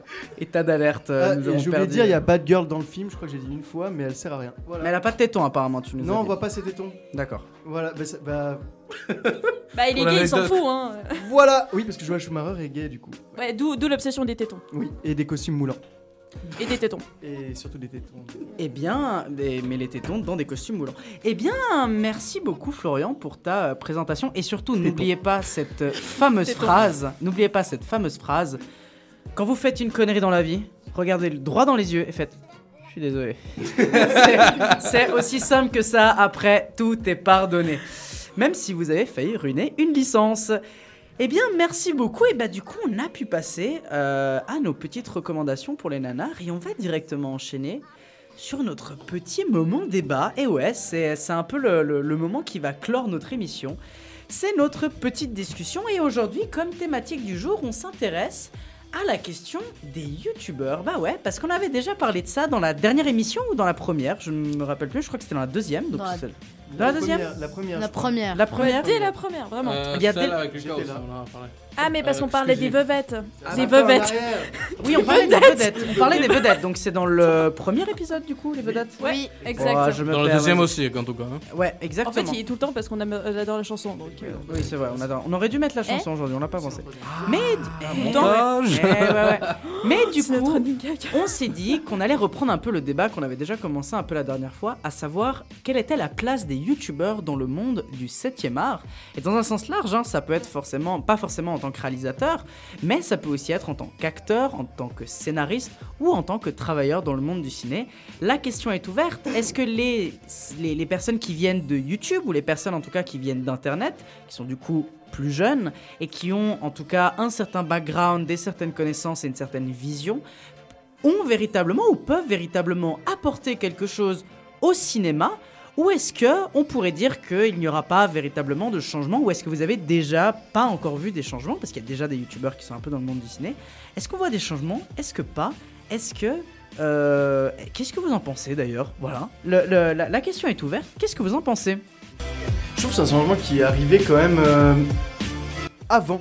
En fait, mais non, on voit moins forcément de youtubeurs. Enfin, ils sont moins classés comme étant youtubeurs, mais c'est plus avant, quand il y a eu toute cette euh, effervescence de Squeezie et tout ça, où on prenait pas forcément au sérieux ces youtubeurs-là. On leur donnait des projets de films, on disait Ok, vous êtes bankable, vous êtes des youtubeurs, faites un film, ça va marcher. Il y a eu Norman, dont j'ai parlé le premier épisode, c'est vraiment Pas pas, très bon. normal activity. Ouais, il fait pas des très bons films. Bah, il fait plutôt de la merde, c'est pour ça qu'il a dû s'arrêter. Il fait Voilà. pas de très bonne vidéo non plus. Voilà, il Non, mais même ses stand-up avec ses blagues. Mais au moins, il est constant. Ouais. Il est constant dans la Ah, nullité. dans la merde, ah ouais, Ah ah ouais. chez lui. Voilà, Norman, si tu nous écoutes, je te hais. Mais non, Faux. c'est faux. faux Préférence. Chips. Merci. non, mais du coup, ouais. Euh, Il y a eu aussi Squeezie avec le doublage, par exemple, de Ratchet et Clank, Ouais. qui est un film qui Mhm. était très attendu. Le doublage québécois est meilleur que le doublage français. Tu m'étonnes. Mais ouais, du coup, on a commencé à se dire, ok, on va mettre des voix de youtubeurs à droite, à gauche, parce que c'est bankable, parce que voilà. Et Ça attire. maintenant, ça attire, ouais. Mm. Et maintenant, on leur donne plus le côté artistique maintenant. On leur laisse le choix de faire un scénario, de faire un film, comme avec par exemple le, le Palma Show, je pense Mhm. à Vedette justement, ou avec euh, Léon. Non, Non, oui, non, euh, Léon. pas Léon. Léon. euh, Oula, comment il Léon, s'appelle c'est Le- Luc Besson. Léon, c'est Luc Besson. Comment il s'appait l'autre Il y a film les Associés, euh, Max et Léon. Max et Léon, c'est ça que je cherchais. Ah, Max, Oui, Max et Léon. c'est- Max, non, je C'est ce que que Elsa avait dit. J'avais dit que Léon. Oui, non, mais Elsa, elle t'a elle t'a Ouais. répondu en disant Max et Ouais. Léon. avec euh, Max et Léon, merci Elsa. De Avec rien, Les Florian. Dissociés, justement, bon, qui n'était pas Ouais. au cinéma, mais qui était sur YouTube. Euh, Il y a même des séries qui sont sur, euh, qui sont sur YouTube. Et qui Le vont être manoir. trans- Le manoir. Pas oublier le manoir. Il y a des séries qui sont sur YouTube aussi, ouais, comme euh, Le Visiteur du Futur, qui Ouais. va aller au cinéma très bientôt. François Descraques. On va aller le voir, Florian. Oh T'inquiète oui. pas que dès qu'il sort Day One, on y va Oh. tous les Ou deux. même des courts-métrages, genre par exemple Cyprien, il excelle dans la manière, Ah ouais. dans, dans- dans Ouais. les courts-métrages, Mhm. c'est très impressionnant. Bah, il avait fait une série aussi qui était relativement pas mal en fait. Enfin, moi je l'ai trouvé relativement pas mal. Ou même dans l'animation. Euh, je me rappelle pas. La série audio ou bien. Non, il avait fait, en fait, il, il écrivait pas mal de BD à un moment. Oui, il oui, a oui. fait une c'est animation. Euh, mais c'est Roger Roger Roger Roger humains, Il a, il a aussi mis en, en dessin animé L'épopée temporelle, qui est une excellente Ah oui, série. ça, c'est Elle est incroyable. Je ouais, trouve ouais. que maintenant, les youtubeurs, justement, ils se donnent la possibilité, les gros youtubeurs en tout cas, ils se donnent la possibilité de moins faire de contenu popcorn et de faire des contenus plus travaillés, des contenus qui leur ressemblent plus, des Mhm. contenus qu'ils voulaient justement montrer au début Ouais. de YouTube et qui maintenant, grâce euh, au développement justement d'Internet, même des téléphones, des smartphones qui peuvent filmer en 4K ou de n'importe quoi, Mhm. qui leur donnent des moyens plus simples de faire de la vidéo de qualité avec des gens de qualité. Ouais, bon, dans la limite de leurs compétences, hein, parce Oui. que tu parlais, ouais, justement, les- le, le dernier court métrage de Cyprien, là, Oui. sur le, le- c'était quoi, c'est un, un algorithme sur l'amour, je sais pas quoi, ou peut-être que c'était un ancien. Moi, il m'avait pas tant marqué que ça, mais au moins, tu vois que le gars, il essaie de faire quelque chose Mm. de construit. Tu sens qu'il y a une équipe derrière, que euh, c'est scénarisé, etc. C'est vraiment. Ouais, elle plus- explore un peu en fait. C'est celui qui était filmé à l'iPhone, enfin genre Euh, je en me souviens iPhone, plus. tu regarder avec Franchement, Ça, c'était sympa. Moi, j'avais bien aimé Ouais, ce moi truc-là aussi, sur le téléphone. aimé. C'était intéressant. Mhm.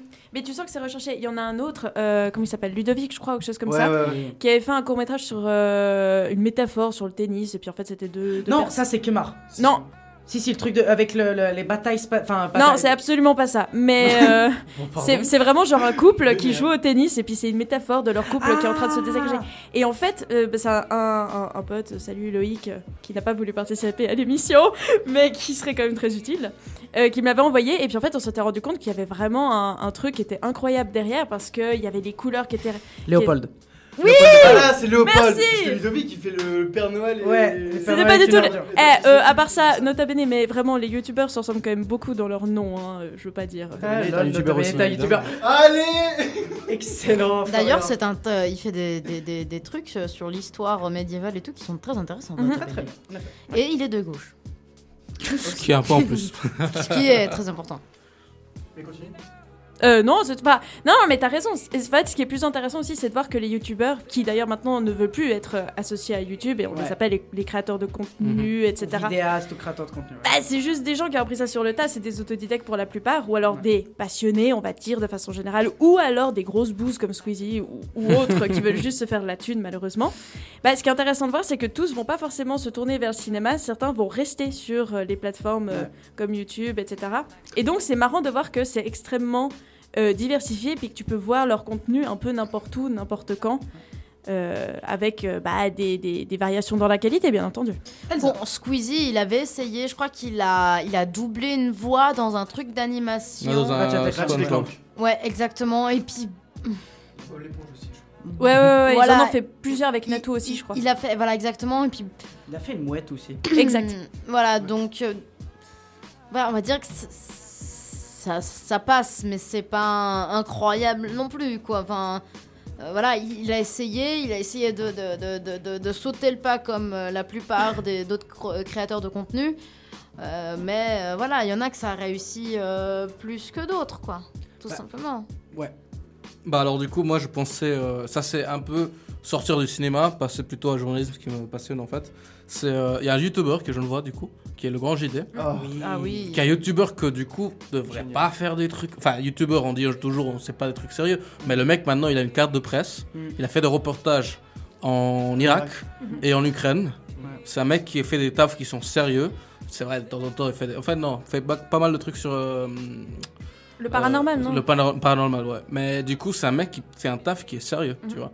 Et qui est professionnel. Parce que je suis désolé, mais les, les documentaires qu'il a fait à Mossoul et qu'il a fait à la frontière avec le Donbass, c'était excellent. Ils sont incroyables. Tu vois? Et du coup, ça me met au deuxième point. En fait, est-ce que ça existe un truc comme, étant dit, comme disant les youtubeurs? Enfin, oui, ça existe les youtubeurs, mais est-ce qu'on peut généraliser les youtubeurs? Parce qu'il y a des Bah gens qui font des grosses merdes, il y a des gens qui font des trucs qui sont vraiment de qualité, qui taffent dessus, qui pensent qu'ils font.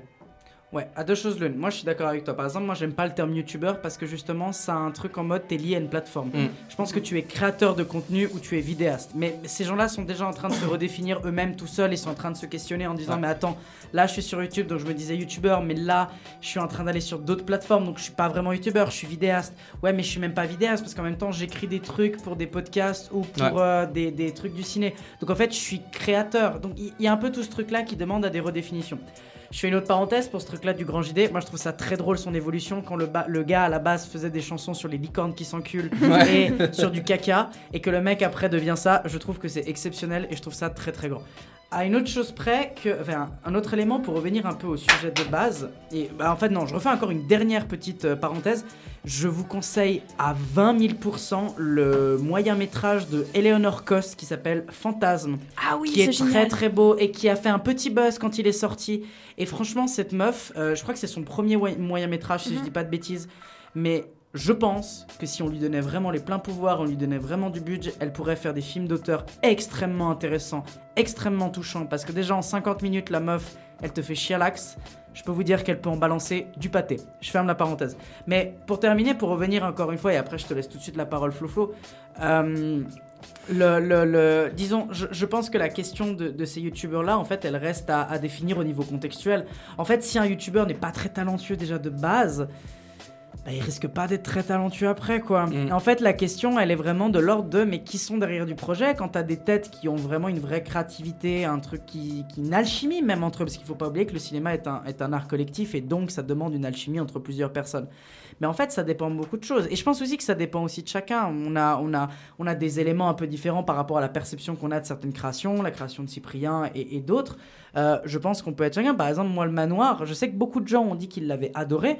Moi, j'avais trouvé que c'était un film plutôt moyen, mais en sachant que je trouvais la proposition toujours un peu, ouais, pas forcément intéressante, mais je l'avais trouvé plutôt moyen, même s'il y avait des éléments quand même qui changeaient, que tu n'avais pas l'habitude de voir ça dans d'autres films. Et c'est là où tu sentais un peu cette patte en mode, non, mais en fait, ça, c'est des gens qui viennent d'Internet. Tu le sens quand même qu'il y a une petite patte qui vient d'Internet. Comme tu disais, c'est des autodidactes, ils ont une certaine vision, ils ont une certaine manière de faire. Et c'est intéressant de les voir entrer dans le monde du cinéma qui est complètement différent, et c'est très intéressant. Mais ouais, du coup, pour rebondir sur ce que tu as dit là, comme tu dis, youtubeur, c'est pas un mot qu'on a bien choisi, je pense, pour définir la catégorie. Comme tu dis, c'est créateur de contenu. Et moi, je pense que plus que arriver des créateurs de contenu dans le cinéma, c'est plus la migration des, des créateurs de contenu au cinéma, presque. Parce que si tu remarques, ceux qui créent du contenu, ils migrent un petit peu vers le cinéma. Ceux qui créent des courts-métrages, tout ça, Cyprien veut faire un film au cinéma. C'est prévu, il avait dit dans sa vidéo FAQ la dernière fois. Il a un film qui est prévu au cinéma. François a un film qui est prévu au cinéma. Il y a eu le Palmacho qui a fait un film au cinéma. Je pense qu'ils voient un peu plus large que ça. Ils veulent pas avoir cette image de OK, moi je suis juste un mec qui fait une vidéo dans ma chambre. Non, ils veulent avoir quand même un peu cette euh, consécration pour dire OK, on est des amateurs, on peut réussir à aller jusque-là en fait aussi. Et moi je trouve que c'est une bonne chose en fait de, de, de voir ça. Ça donne une diversité aussi dans le cinéma français ou francophone en général où on peut avoir de l'humour qu'on retrouvait plus en fait dans le cinéma avant, c'est de, de, de l'humour potage ou n'importe quoi. C'est c'est de l'humour euh, absurde aussi qu'on retrouvait plus, ou bien même des émotions qu'on retrouvait plus dans le cinéma avant et qu'on retrouve seulement sur YouTube à certains moments. Je pense à Cyprien où y a, tu peux avoir de la mélancolie, tu peux avoir de la joie, tu peux sourire et pleurer dans la même vidéo. Ce que je retrouve plus forcément dans le cinéma francophone tout le temps, tu vois. Aussi parce qu'ils sont jeunes, en vrai. Oui, On oublie, aussi, ouais. mais ils sont jeunes. Mm. Mais aussi, enfin, c'est vrai qu'il y a une différence avec les cinéastes en général parce qu'ils ont un budget, Mhm. parce que très souvent il y a des entreprises qui sont derrière, mais finalement, est-ce que c'est pas des nouveaux cinéastes qui se font voir parce qu'ils ont la visibilité de toujours? Parce que les grands directeurs, les grands cinéastes, ils ont toujours fait des. des, des- C'est pas la première fois qu'ils ont fait un court métrage qui était un boom et que tout le monde le regardait, ils se disaient putain, ça c'est culte. En général, ils ont fait, comme on disait avant, des nanars, ou bien euh, des courts -métrages qui étaient tout bêtement pas euh, faits à la 100%, comme les youtubeurs pourraient arriver à le faire. Du coup, du moment où tu, tu, tu arrêtes de faire du contenu à la je vais jouer au Mario Kart avec Squeezie et tu commences à faire du contenu à la euh, je vais faire un court métrage qui est pensé. Peut-être c'est pas bien fait mais c'est pensé. À quel point est-ce que c'est plutôt un cinéaste qui avait déjà une base un- une plateforme d'avant Bah, de cinéaste de base, en fait, quand tu parles d'un cinéaste, c'est quelqu'un qui a fait des études de cinéma. Ouais, c'est Ok, ouais. alors de un cré- un- je sais pas comment on dirait Mais Je tu vois, le créateur de contenu, a- dirais que Kubrick n'est pas un cinéaste. Non, c'est faux. Mais tu, tu vois ce que je veux dire, entre guillemets, il y a. enfin, Bah, sinon, Kubrick- ça dévalorise totalement les formations de cinéma et puis tous ceux qui sont alors arrivés... Kubrick c'est pas un cinéaste du coup? Non, c'est pas ça. Non, là vous êtes en train de déplacer le débat. C'est pas ça ce qu'on veut dire Ouais, par ça- là. c'est un autre ce débat, qu'on veut dire, non, ce qu'on veut dire, c'est que justement ils sont tous autodidactes et ça laisse présager ou alors présumer que n'importe qui peut y arriver. Et c'est aussi un peu leur position de youtubeur. Et là vraiment je dis de youtubeur le gars qui est dans sa chambre et puis qui fait des podcasts. Et puis ça a lancé énormément de gens qui se sont dit mais je vais faire la même chose parce que finalement c'est accessible à tout le monde le cinéma c'est pas si accessible parce qu'effectivement il faut des budgets il faut des gens qui te soutiennent etc et eux ils se reposent beaucoup aussi sur leur notoriété qu'ils ont gagné au film des temps Et les entreprises qui les Sur YouTube. aussi. Ça c'est très important aussi. On bah oui, pas souvent, mais, mais les youtubeurs ils ont du coup, euh, pour dire, c'était exactement comme, enfin pour moi, c'est un peu le même problème qu'avec les doubleurs. C'est c'est c'est un métier à la base et tout le monde peut pas s'improviser euh, doubleur. Tout le monde peut pas forcément s'improviser cinéaste. Oui, je sais, je vous vois, vous êtes pas d'accord, mais dans le sens où je suis pas cartésienne, il faut pas que ce soit institutionnalisé nécessairement, mais c'est quand même un métier. Et tu acquiers des compétences qui à la fin te, te donnent un métier. Après, ce qui serait intéressant, c'est de leur poser la question. Pas dans le sens est-ce que vous vous sentez légitime, mais euh, comment est-ce que vous qualifieriez votre métier actuellement? Mhm. Vu que vous n'êtes pas youtubeur, vous êtes créateur de contenu, mais si à, à ce compte-là, n'importe qui est créateur de contenu, qu'est-ce qui les rend si spécifiques, mis à part leur ancrage dans euh, la culture plus populaire euh, dans YouTube en général, dans notre époque, parce qu'ils sont plus jeunes que la plupart des réalisateurs qui sont Mm. quand même assez âgés et puis qui ont eu un peu. Euh, euh, dire de la vinasse, je sais pas pourquoi, mais. enfin voilà, vous voyez ce que je veux dire. Non, ouais. Moi, je, je- je vois ce que tu veux dire. Maintenant, je veux juste dire un truc, c'est que déjà, j'ai entendu à un moment donné, ouais, tous les youtubeurs veulent migrer vers le cinéma. Déjà, faut faire attention que pas tous les youtubeurs Créateur de veulent- contenu, j'ai dit. Ouais, non, mais il n'y a pas tous les créateurs de contenu qui veulent aller vers le cinéma. Ouais, Il y a juste. beaucoup de gens qui veulent rester, par exemple, en termes de YouTube ciné, par exemple. Alors, il fait pas du cinéma, mais il fait de la chronique ciné. Durandal, par exemple, il refuse d'aller autre que sur YouTube. Il veut rester que sur YouTube, il l'a dit toute sa vie.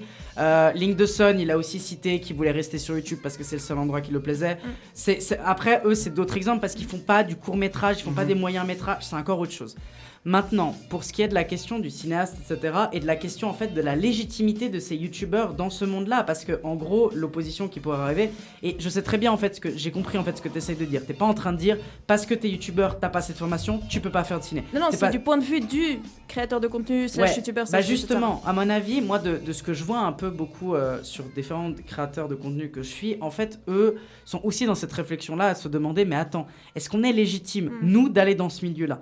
Et en fait, je pense que moi, la légitimité, je ne pense pas que tu l'acquiers via des diplômes. Et ça, d'ailleurs, c'est pas un truc seulement que je pense moi, mais aussi des gens qui sortent d'études de cinéma qui Ah oui, bien disent sûr. non. L'étude de cinéma, ce qu'elle apporte beaucoup, et ça, c'est un sujet qu'on aura un jour parce qu'on a un invité qui pourra venir, qui fait des études de cinéma à Londres et qui viendra un jour ou l'autre. euh, on fera une petite interview avec lui pendant cette période de débat. En fait, les études de cinéma permettent énormément de créer un réseau qui est fondamental quand on fait du cinéma.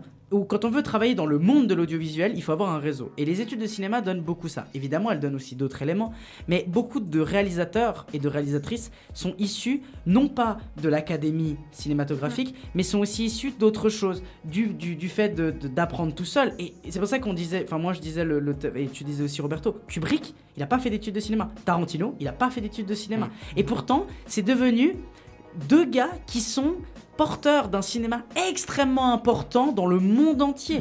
Et en fait, moi je, je- je trouve la question de justement, mais en fait, ces youtubeurs-là, ils ont quelle place?